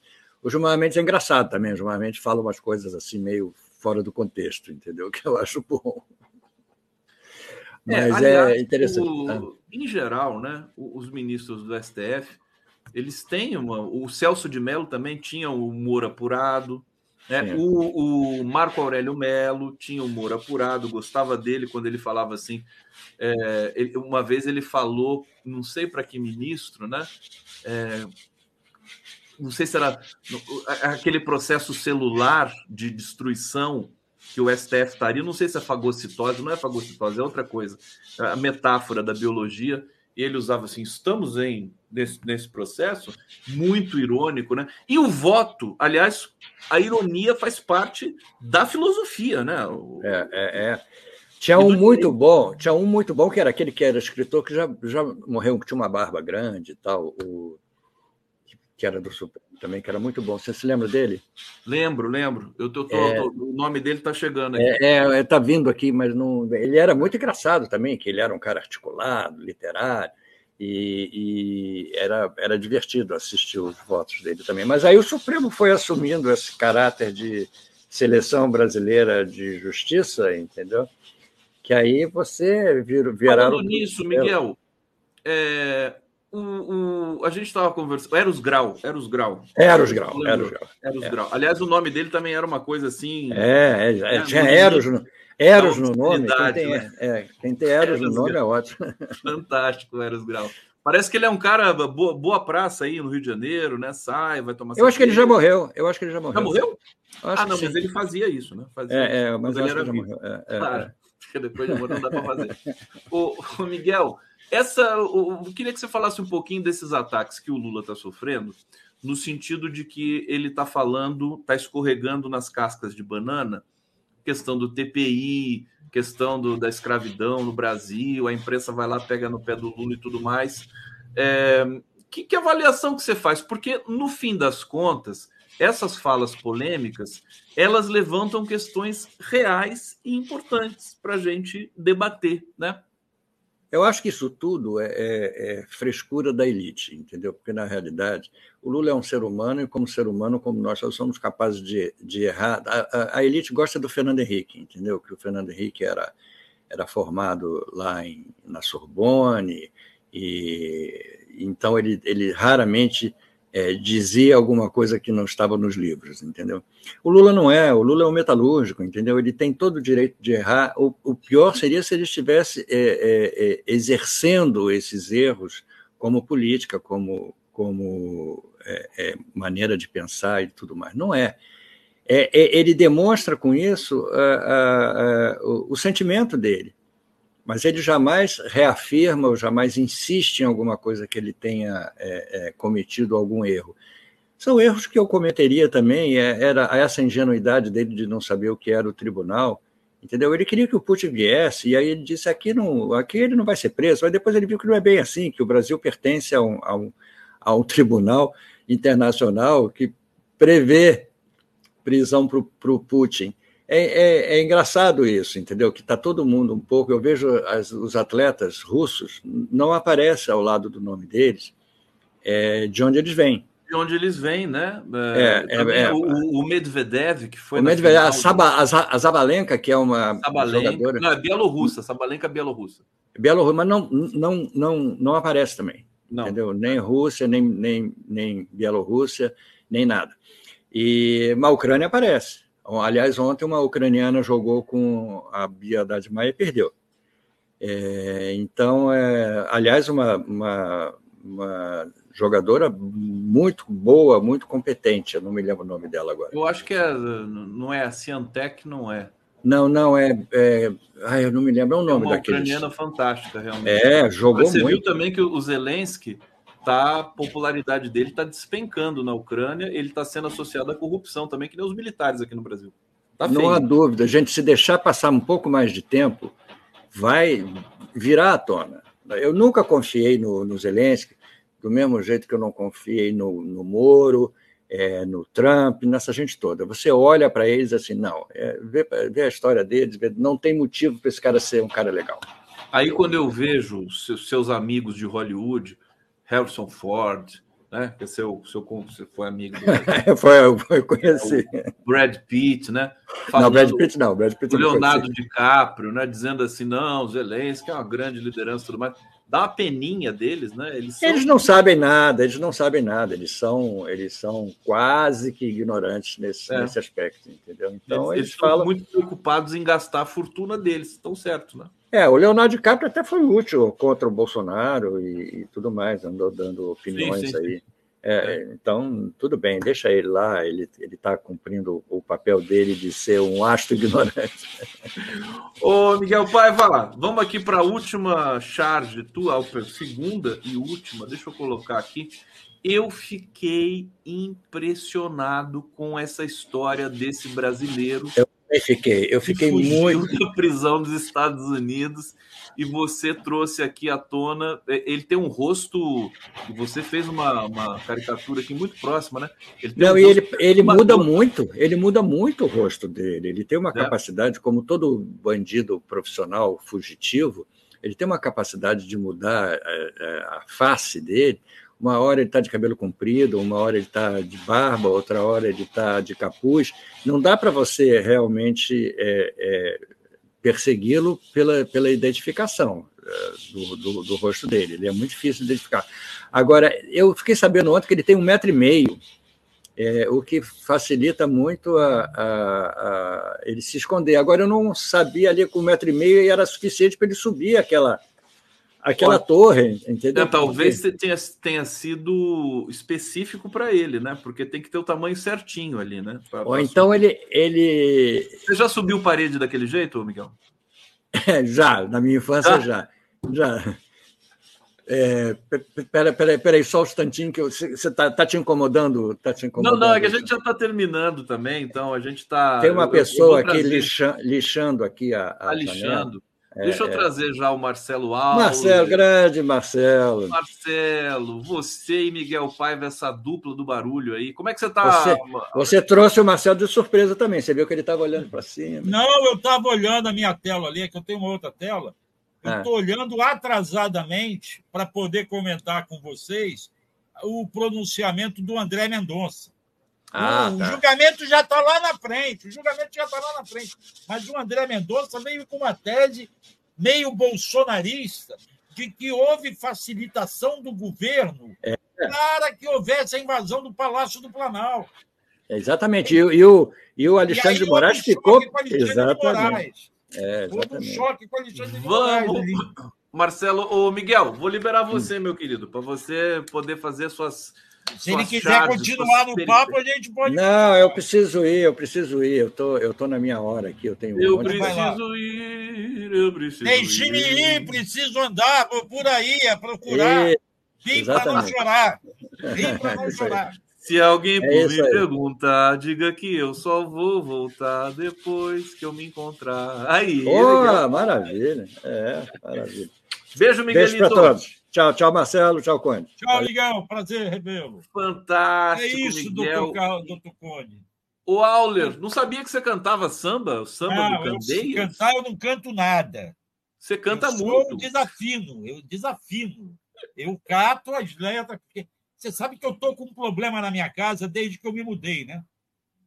Tá. Como que eu vou guardar 600 LPs? Eu não tenho móvel ainda para isso são 600 LPs e outros são, são, são LPs.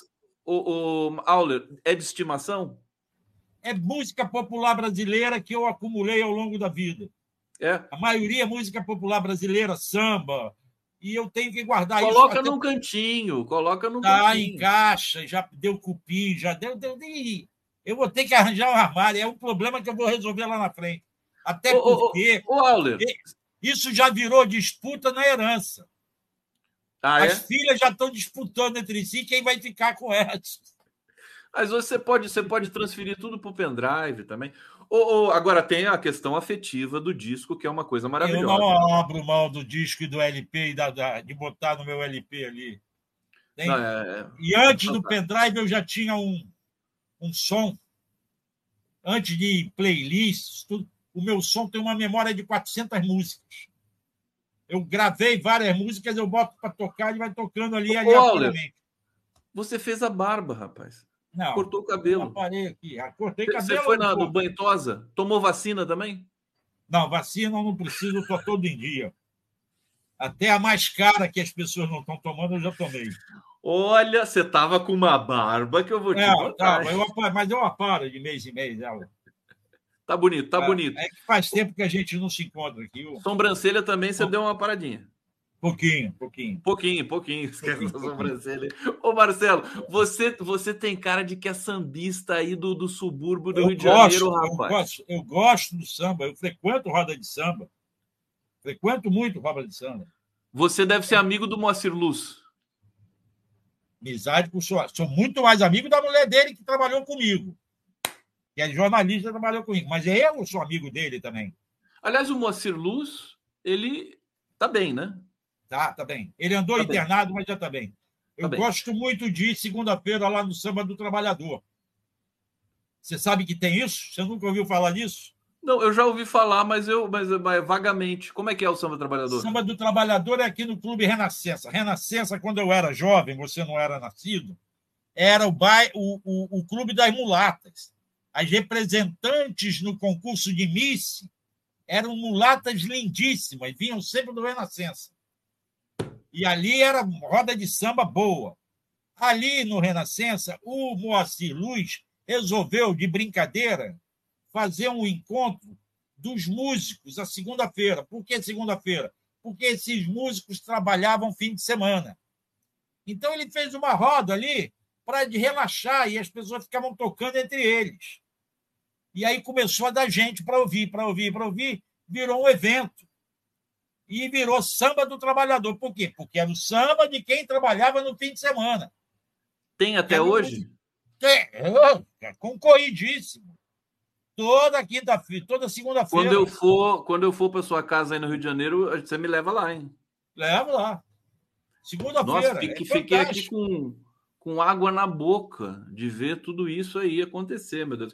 Ô, Marcelo, vamos parar com essa conversa fiada aqui. Nossa, eu quero, quero que você fale. Você, você quer falar do André Mendonça para começar? Ó, eu vou só responder aqui ao Mário Noé, a Maria Noemi, tá?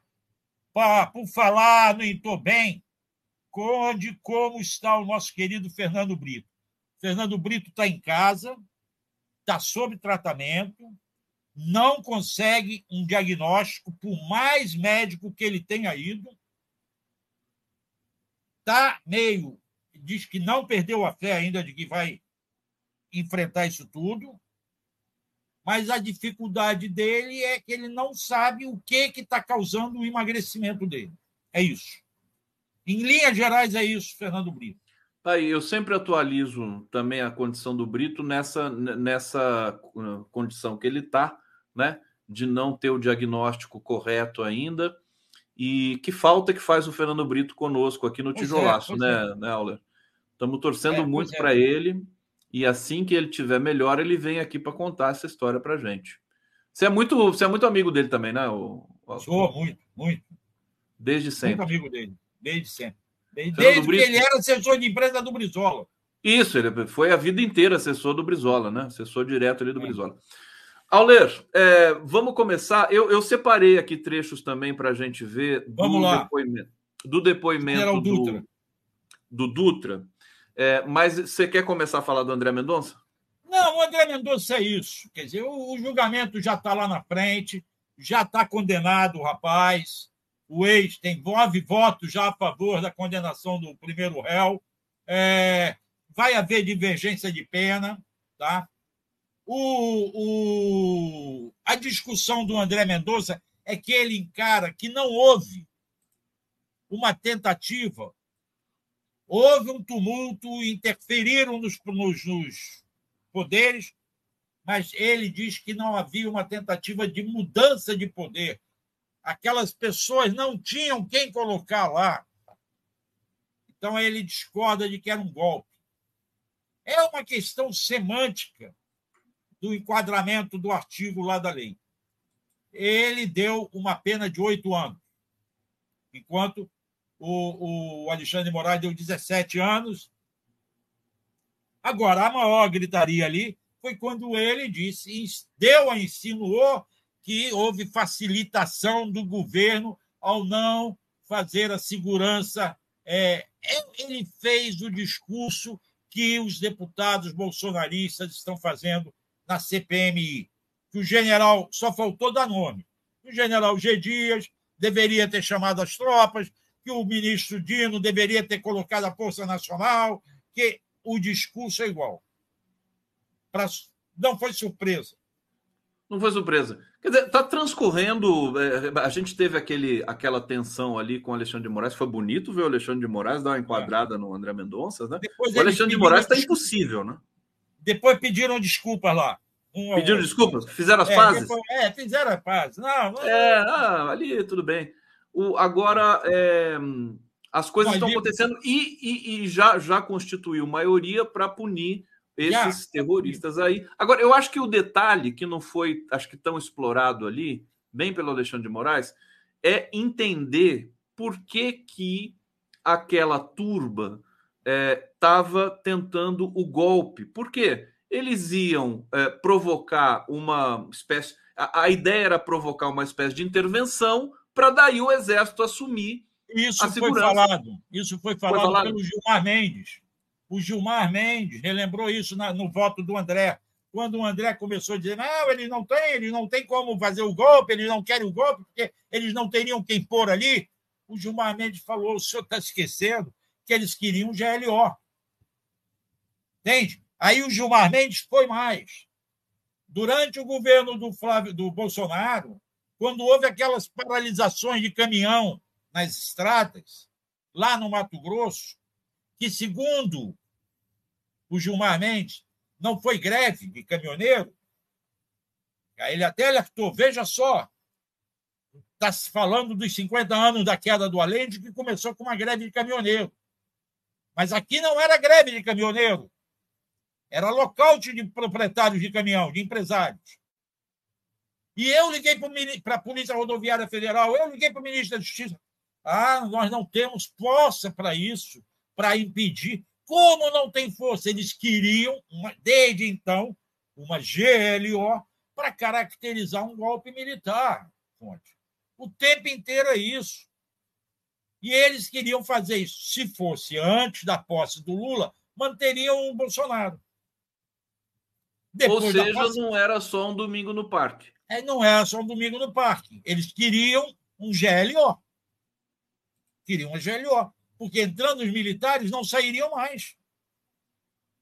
Ficariam. E aí viria o golpe. E aí, e aí o, o Lula não mandaria.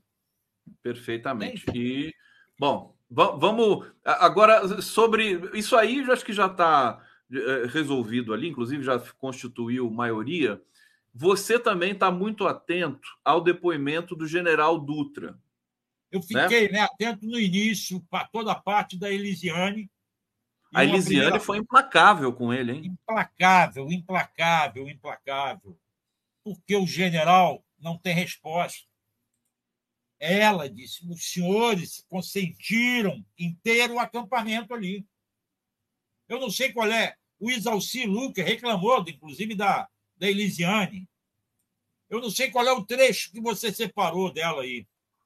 Olha, na verdade, eu menti para você. Eu não separei, mas eu tenho ah. a íntegra aqui e como todo o processo foi implacável, eu posso soltar um pouquinho. Vamos soltar um pouquinho para você comentar? Lá para o início, lá para o início. Lá, lá para o início. Deixa eu pegar é. aqui, deixa eu ver. Aqui, o começo, acho que ele está falando. É. Aqui. Vamos soltar aqui um pouquinho. Vazias, porque nós estávamos realizando aquela desmontagem paulatinamente, os militares iam ali e o acampamento, como eu mostrei para o senhor, para Vossa Excelência, o acampamento estava diminuindo, estava esvaziando. Certo. Só que sem a retirada das estruturas, a fotografia não mudava. E era muito importante nós tirarmos aqueles toldos, eu estou falando de toldos 10 por 10, 15 por 15, são estruturas grandes. E, naquele momento, nós solicitamos o apoio do DF Legal, particularmente, porque o Exército não tem poder para confiscar o material. E nós desmontamos Ô, ô Auler, deixa eu, deixa eu já jogar para você o seguinte: explica para gente quem é o general Dutra. General Dutra era o comandante militar do Planalto. Ele tem sob o comando dele todas as tropas naquela região do entorno do Planalto, de Goiânia. Ele é o comandante militar. É o, como se fosse comandante militar do leste, comandante militar do sul, entende? E as tropas ficam subordinadas a ele.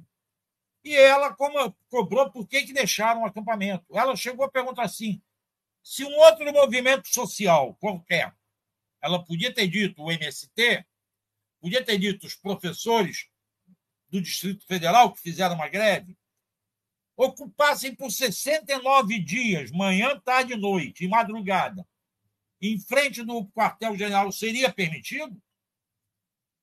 Não, porque era um movimento pacífico, não, nós não tínhamos o poder para esvaziar aquilo, não tínhamos poder de tirar dali.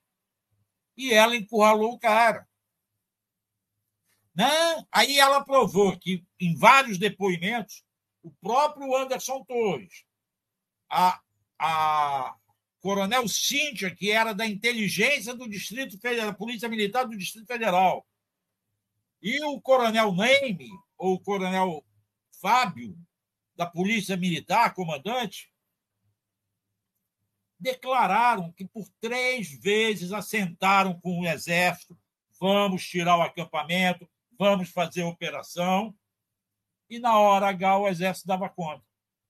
Não, vai ter tumulto, não, não pode fazer, não, não é para fazer, não, não é isso. E, e voltava atrás.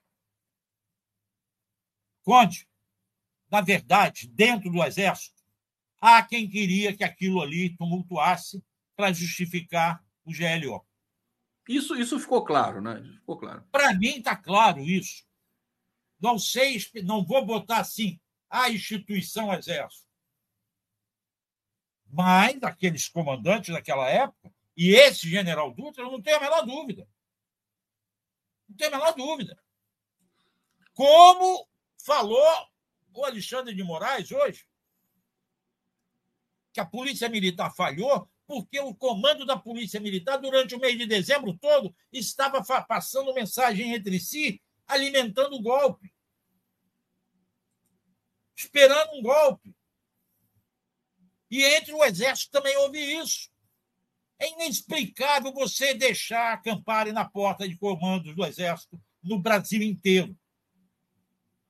E é inexplicável o comandante do, do, Exército, não é nem o comandante militar do Planalto, ter dito: não, só com ordem judicial que eu vou tirar o acampamento. Não, e depois a gente viu também as esposas do Mourão e do Vilas Boas recebendo, né, eh, eh, mens, é, enfim, um pagamento, acho que é mensal, de, de, de setores ali internos ao Exército e participando desses acampamentos. Uma loucura, né, Aula? Pois é. Total loucura. Total loucura. Então, eu não tenho dúvida aqui. O que, que vai ser bom da CPMI? É esse relatório explicar isso. Porque no judiciário isso não vai vir muito claramente. Porque os julgamentos lá serão individualizados, como foi agora desse Caio, se eu não me engano, que é o que está sendo Aécio? julgado. Aécio, Aécio, Aécio. Aécio. Aécio. O ex-servidor do, do, da Sabesp. Da Sabesp você está tendo um julgamento individualizado. Agora, a CPMI vai poder fazer no relatório um quadro geral, em que o Aécio é uma pequena figura. É, é, uma cerejinha do bolo. Agora, nem, não chega nem a cereja. Nem a cereja. nem a cereja. É uma sementinha de é. framboesa. O, o Auler, o cerco fechado. Sabe o que, que me impressionou nesse depoimento do, do, do general que está que tá transcorrendo ainda, né? do general Dutra, o, a expressão de humildade dele e, de, e até de medo, eu diria. Quer dizer, não tem mais aquela, aquela expressão de superioridade é, em geral que, que os generais ostentam. Olha só a carinha dele, ele vai falando, explicando tudo num tom de voz baixo. Quer dizer, os, os generais sentiram né, a pressão. Muito tempo. Essa é a primeira vez que nós tivemos militares do Exército que ainda por cima se fizeram o favor de ir fardados para se mostrarem que sentaram num banco para prestar depoimento. Eu assisti. Nós isso... não tínhamos visto isso na ditadura, no pós-ditadura. Nunca, nunca, nunca. Eu já falei, eu tenho 50 anos de jornalismo. Nunca vi isso.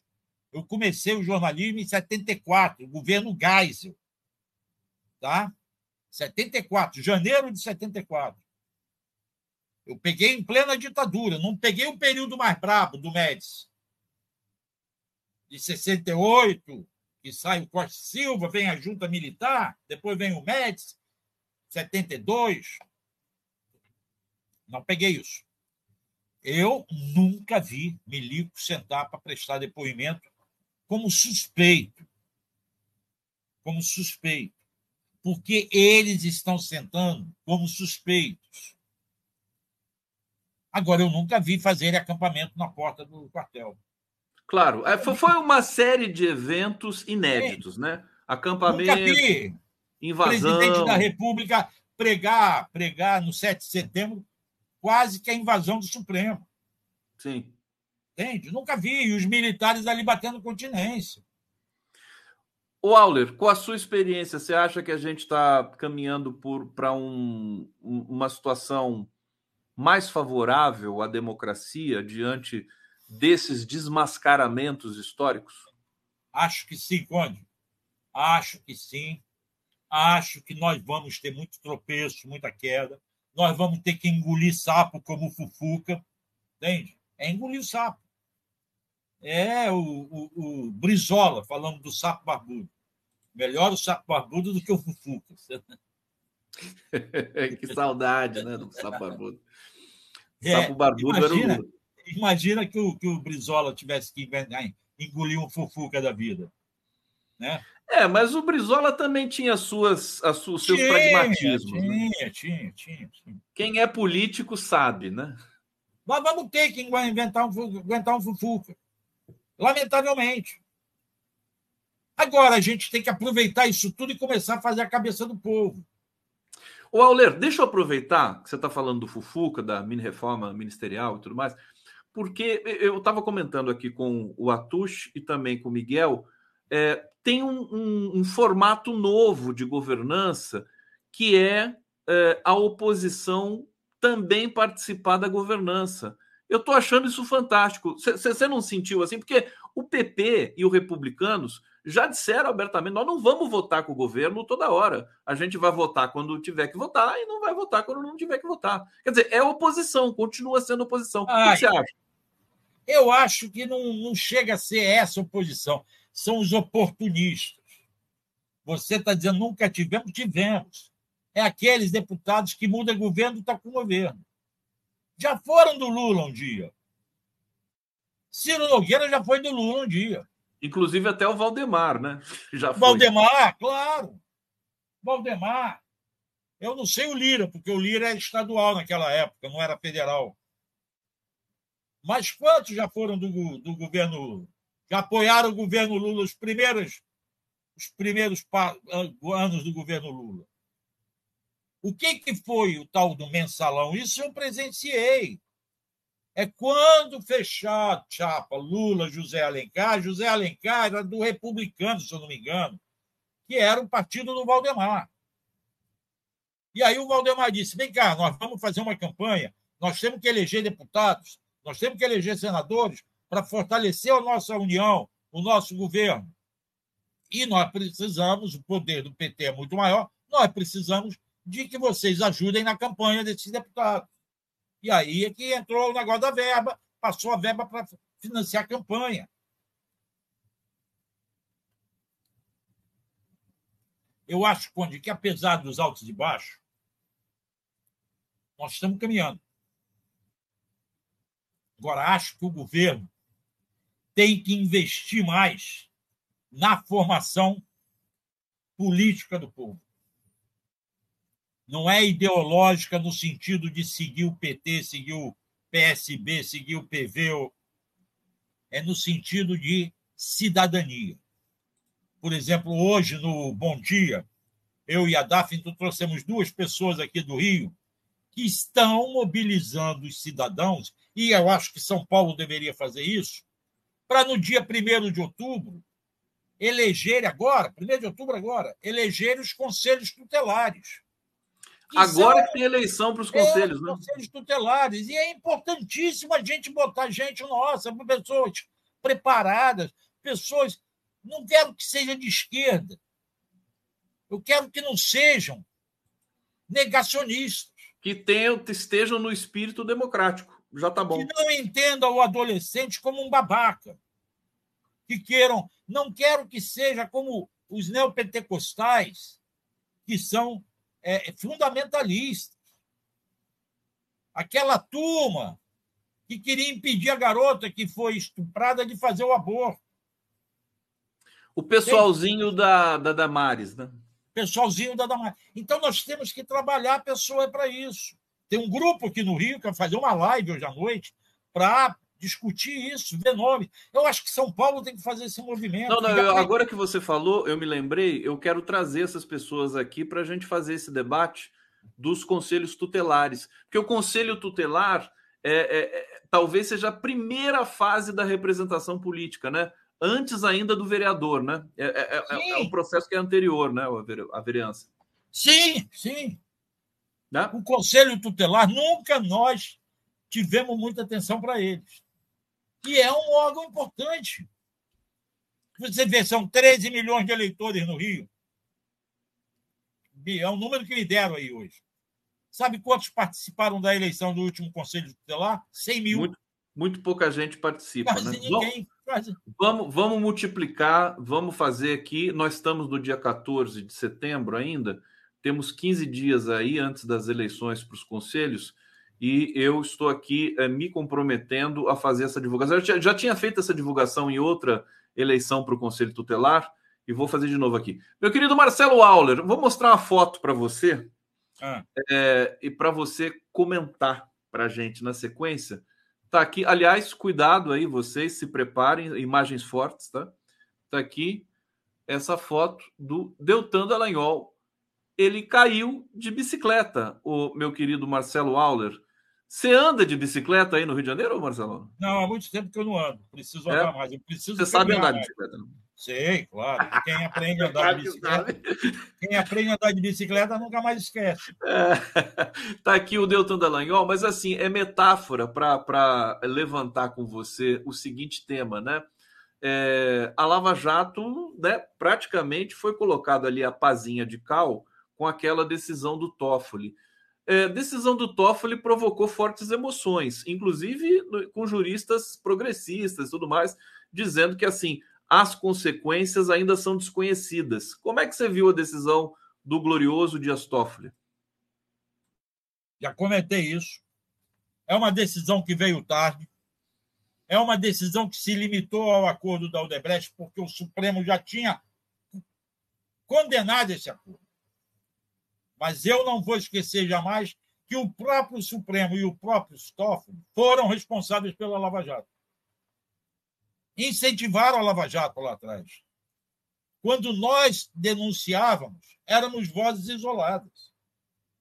Eu, desde 2015, venho falando dos erros da Lava Jato. A partir da primeira erro maior dela, que foi uma gravação ilegal na cela do doleiro. Eu acompanhei isso no meu blog o tempo inteiro. E era uma voz isolada. O 247 reproduzia, o jornal GGN reproduzia, outros reproduziam, mas a grande imprensa se calava. O Supremo passou por cima. A defesa dos réus calou. A defesa do Doleiro e o CEF tinha dito que ia denunciar, porque ele foi a vítima disso mas depois se calou. Por quê? Porque teve interesse em fechar com o Moro o acordo de delação para beneficiar o Youssef. A defesa dos outros não tocaram no assunto, as defesas, várias defesas. Então, eu acho que o Toffoli foi importante, foi importante. Mas o Toffoli fez de algo que o Supremo já estava comprometido no Supremo, que era o acordo da, da Odebrecht. Aliás, sem querer te interromper, o, acho que o PL entrou com uma representação contra a decisão do Toffoli, e se ela for, e se o Toffoli não acolher, vai para o plenário, né? Essa decisão aí. E aí a gente vai ver. Certamente o plenário vai endossar o Toffoli, né? Vai endossar, totalmente. Só até o André Mendonça é capaz de endossar isso. Até o André Mendonça. Até o André Mendonça, é. Olha, deixa eu lembrar aqui do Dutra que a gente estava falando, e eu tá me bom. lembrei aqui, anotando agora. O cara disse, chegou uma hora que foi cômico isso. A Elisiane mandou mostrar fotos do acampamento com aquelas faixas que pediu intervenção militar, é, pedia o, o voto voto no papel, que não reconhecesse a não reconhecesse a, a eleição. E ela disse, general, isso aí não são crimes, não são incitação ao crime. E aí ele se via perdido, ele disse que não via as faixas, que ele não tinha informe dos serviços de inteligência de que ali dentro tinham pessoas que estavam armando bomba, que estavam armados, os boinas vermelhas, que a gente chama, que eram ex-fuzileiros, que frequentaram o acampamento e se colocavam a soldo. Se alguém quisesse, quem falou isso foi o tal do George Washington, que explodiu, que fez aquele dinamite para explodir. Não, foi o Alan, o Alan que ajudou a levar a bomba para o caminhão. Que os boinas vermelhas se ofereceram para fazer a bomba. Só que cobravam. E o general disse que não via isso, não tinha isso. Era tudo pacífico. Parece que tudo isso vai ser aos poucos revelado, né, Auler? Está sendo é, pelo... revelado. Está sendo revelado, né? Está sendo, tá sendo, revelado. revelado. Consagrado. É, é isso. É, você vai escrever sobre isso? Não sei, eu vou tentar ver, porque eu já tenho outro programa hoje à noite, eu estou cansado também. Ah, Mas eu tô, eu tô muito preguiçoso para escrever, Conde. Tá pregui... Eu também. Eu também. Eu mando muita preguiça para escrever, sabe? A, gente começa a falar, não quer mais escrever, né? Pois é, eu tenho que voltar a escrever. Mas, mas você, tó, você tem que tomar cuidado. O, o Aller, deixa eu ir aqui para o bate-papo, que tem recado para você aqui. Ó. Então vamos lá. O Hussein está dizendo: Delgatti fritando a Zambelli na CPI do 8 de janeiro no DF. É, isso é na, do, no, na Câmara Legislativa do Na Câmara Legislativa. Não dá para a gente acompanhar tudo, é muita informação, né? É, obrigado pelo toque aqui, Hussein. Breaking news: STF formou maioria para condenar os cinco crimes, a gente deu aqui, obrigado. Façamos teste, peçam a 200 professores acampar lá, né, na frente do quartel, para ver se eles não são expulsos na hora, né? Ana Petri, Marcelo tá lindo depois que parou de fumar. Você parou de fumar mesmo, né, ô, Marcelo? 30 dias. 32 30 dias. dias. 32 dias. 32 o último dias. cigarro foi às 8h30 da manhã do dia 13 de agosto. Você tá bem? Tô bem, tranquilo. Tá bem? Tá se alimentando Bom, bem? Ah. Sempre. Normal. Tá lindo o, o, Marcelo Auler. Eu sou fã Não, do Marcelo. Eu acho que aí já é exagero da Ana Pérez. Tá? Esses nossos telenautas, outro Conde, tem, tem esse grande problema. Eles Exageram, são muito né? exagerados. Aliás, deixa eu falar. De elogio. Eu agora fui parado na rua pela Valessa. Você é o é. Marcelo Auler. E aí veio me cumprimentar, Vanessa, se não me engano. Você é fantástico, vocês são exagerados. É isso. Marcelo Auler. Olha, deixa eu mostrar para vocês, porque do último encontro que a gente fez, o Marcelo Auler me mandou no zap. Olha a maldade que ele fez comigo. Ó. Ele me mandou essa foto aqui, ó. Olha só, explica isso, Marcelo Auler, essa maldade que você fez comigo. Isso aí é o seguinte. Isso aí dia 7 de setembro, grito dos excluídos no Rio de Janeiro, caminhada que foi da Rua Uruguaiana para a Praça Mauá. Aí, após acabar o movimento, eu fui ali do lado, na Rua Sacadura Cabral, que tem o bar Gracioso, que é o melhor risole de camarão do Rio de Janeiro. Eu fui comer um risole de camarão. De camarão meu Deus! Cheio de gordura. As pessoas vão dizer assim: é frito, tem gordura. Mas é um risole de camarão. É o risole de camarão. Eu do, fiquei, olha. Do gracioso, do gracioso. Tem gracioso. Gracioso, você, sacadura Cabral.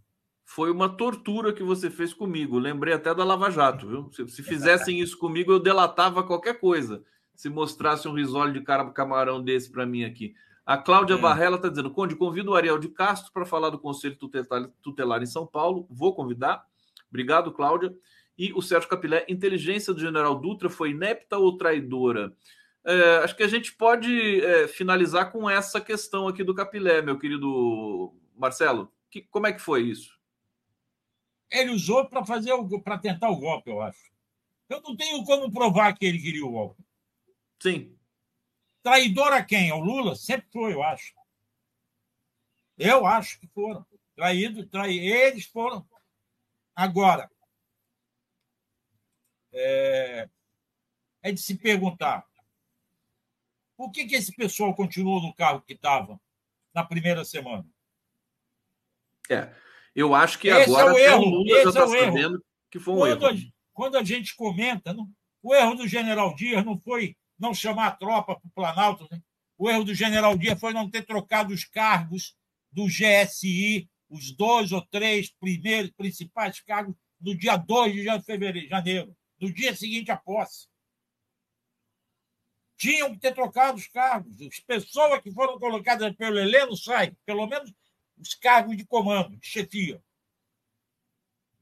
E aí eu acho que traíram o general Dias traíram o G Dias lá dentro. É. É, mas, mas ele está é ali, está num cargo público, todo mundo está sob escrutínio, enfim, da, da, das leis e tudo mais. Ele certamente, ele já ele já está pagando também por isso, né? O General Dias, mesmo que ele não tenha tido diretamente é, essa essa responsabilidade.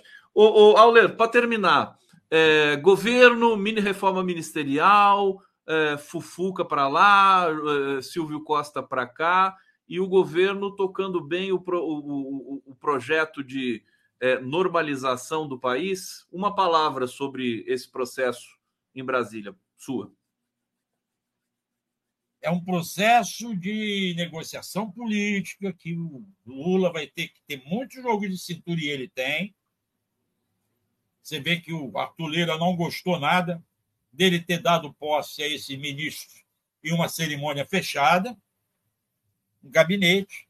Ele atendeu os pedidos, foi lá, não atendeu todos, queriam a saúde, não levaram, queriam o desenvolvimento social que tem o Bolsa Família, não levaram, levaram o esporte, levaram o turismo, levaram levaram o, o esporte, o outro agora foi turismo e, o, o é, portos e aeroportos. Portos e aeroportos. Tá? Levaram esse, mas não levaram o que eles queriam. Queriam, aí, queriam é, desenvolvimento queriam, social. E o desenvolvimento social, isso tudo. Saúde. Então, é, acho que vai ser isso, um jogo político permanente, com ganhos, porque nós estamos ganhando muito com o resultado da economia, que está vindo melhor do que se falava que viria. E isso está calando a boca deles. Certo? Certo. Eu acho que vai ter que ter toda essa negociação. Infelizmente é. É, tem, até tem a gente formar uma bancada maior. Isso, o capítulo da mídia também, atacando, as elites se, se, se mobilizando mais uma vez, tudo mais. Mas, mas o Lula ficando. Oi? Mas, no entanto, eles não aprendem, né? Quando a gente vai atrás de informação, eu falei isso no governo. Será, Marcelo, o que, que você quer? Não sei o quê, onde é que você quer ir? Eu, eu não quero nada, eu quero ser repórter, eu quero informação. Mas aí, quando você vai procurar, ah, não posso, estou ocupado. Aí você liga a televisão, está lá no Globo News, na CNN, todos eles falando, lá no auditório, lá no estúdio. Não é nem por telefone. Marcelo e a Auler, gente, quando vai tentar, não consegue. O imprescindível, Marcelo. Querido, obrigado, viu, por vir aqui um grande beijo para você, Conde. Um grande beijo nessa nossos telenautas exagerados. Tá? Um beijo a, a, todos. A gente volta amanhã com mais um Giro das 11. Bom trabalho para você, Marcelo. Beijo para todo um mundo. Um abraço. Tchau.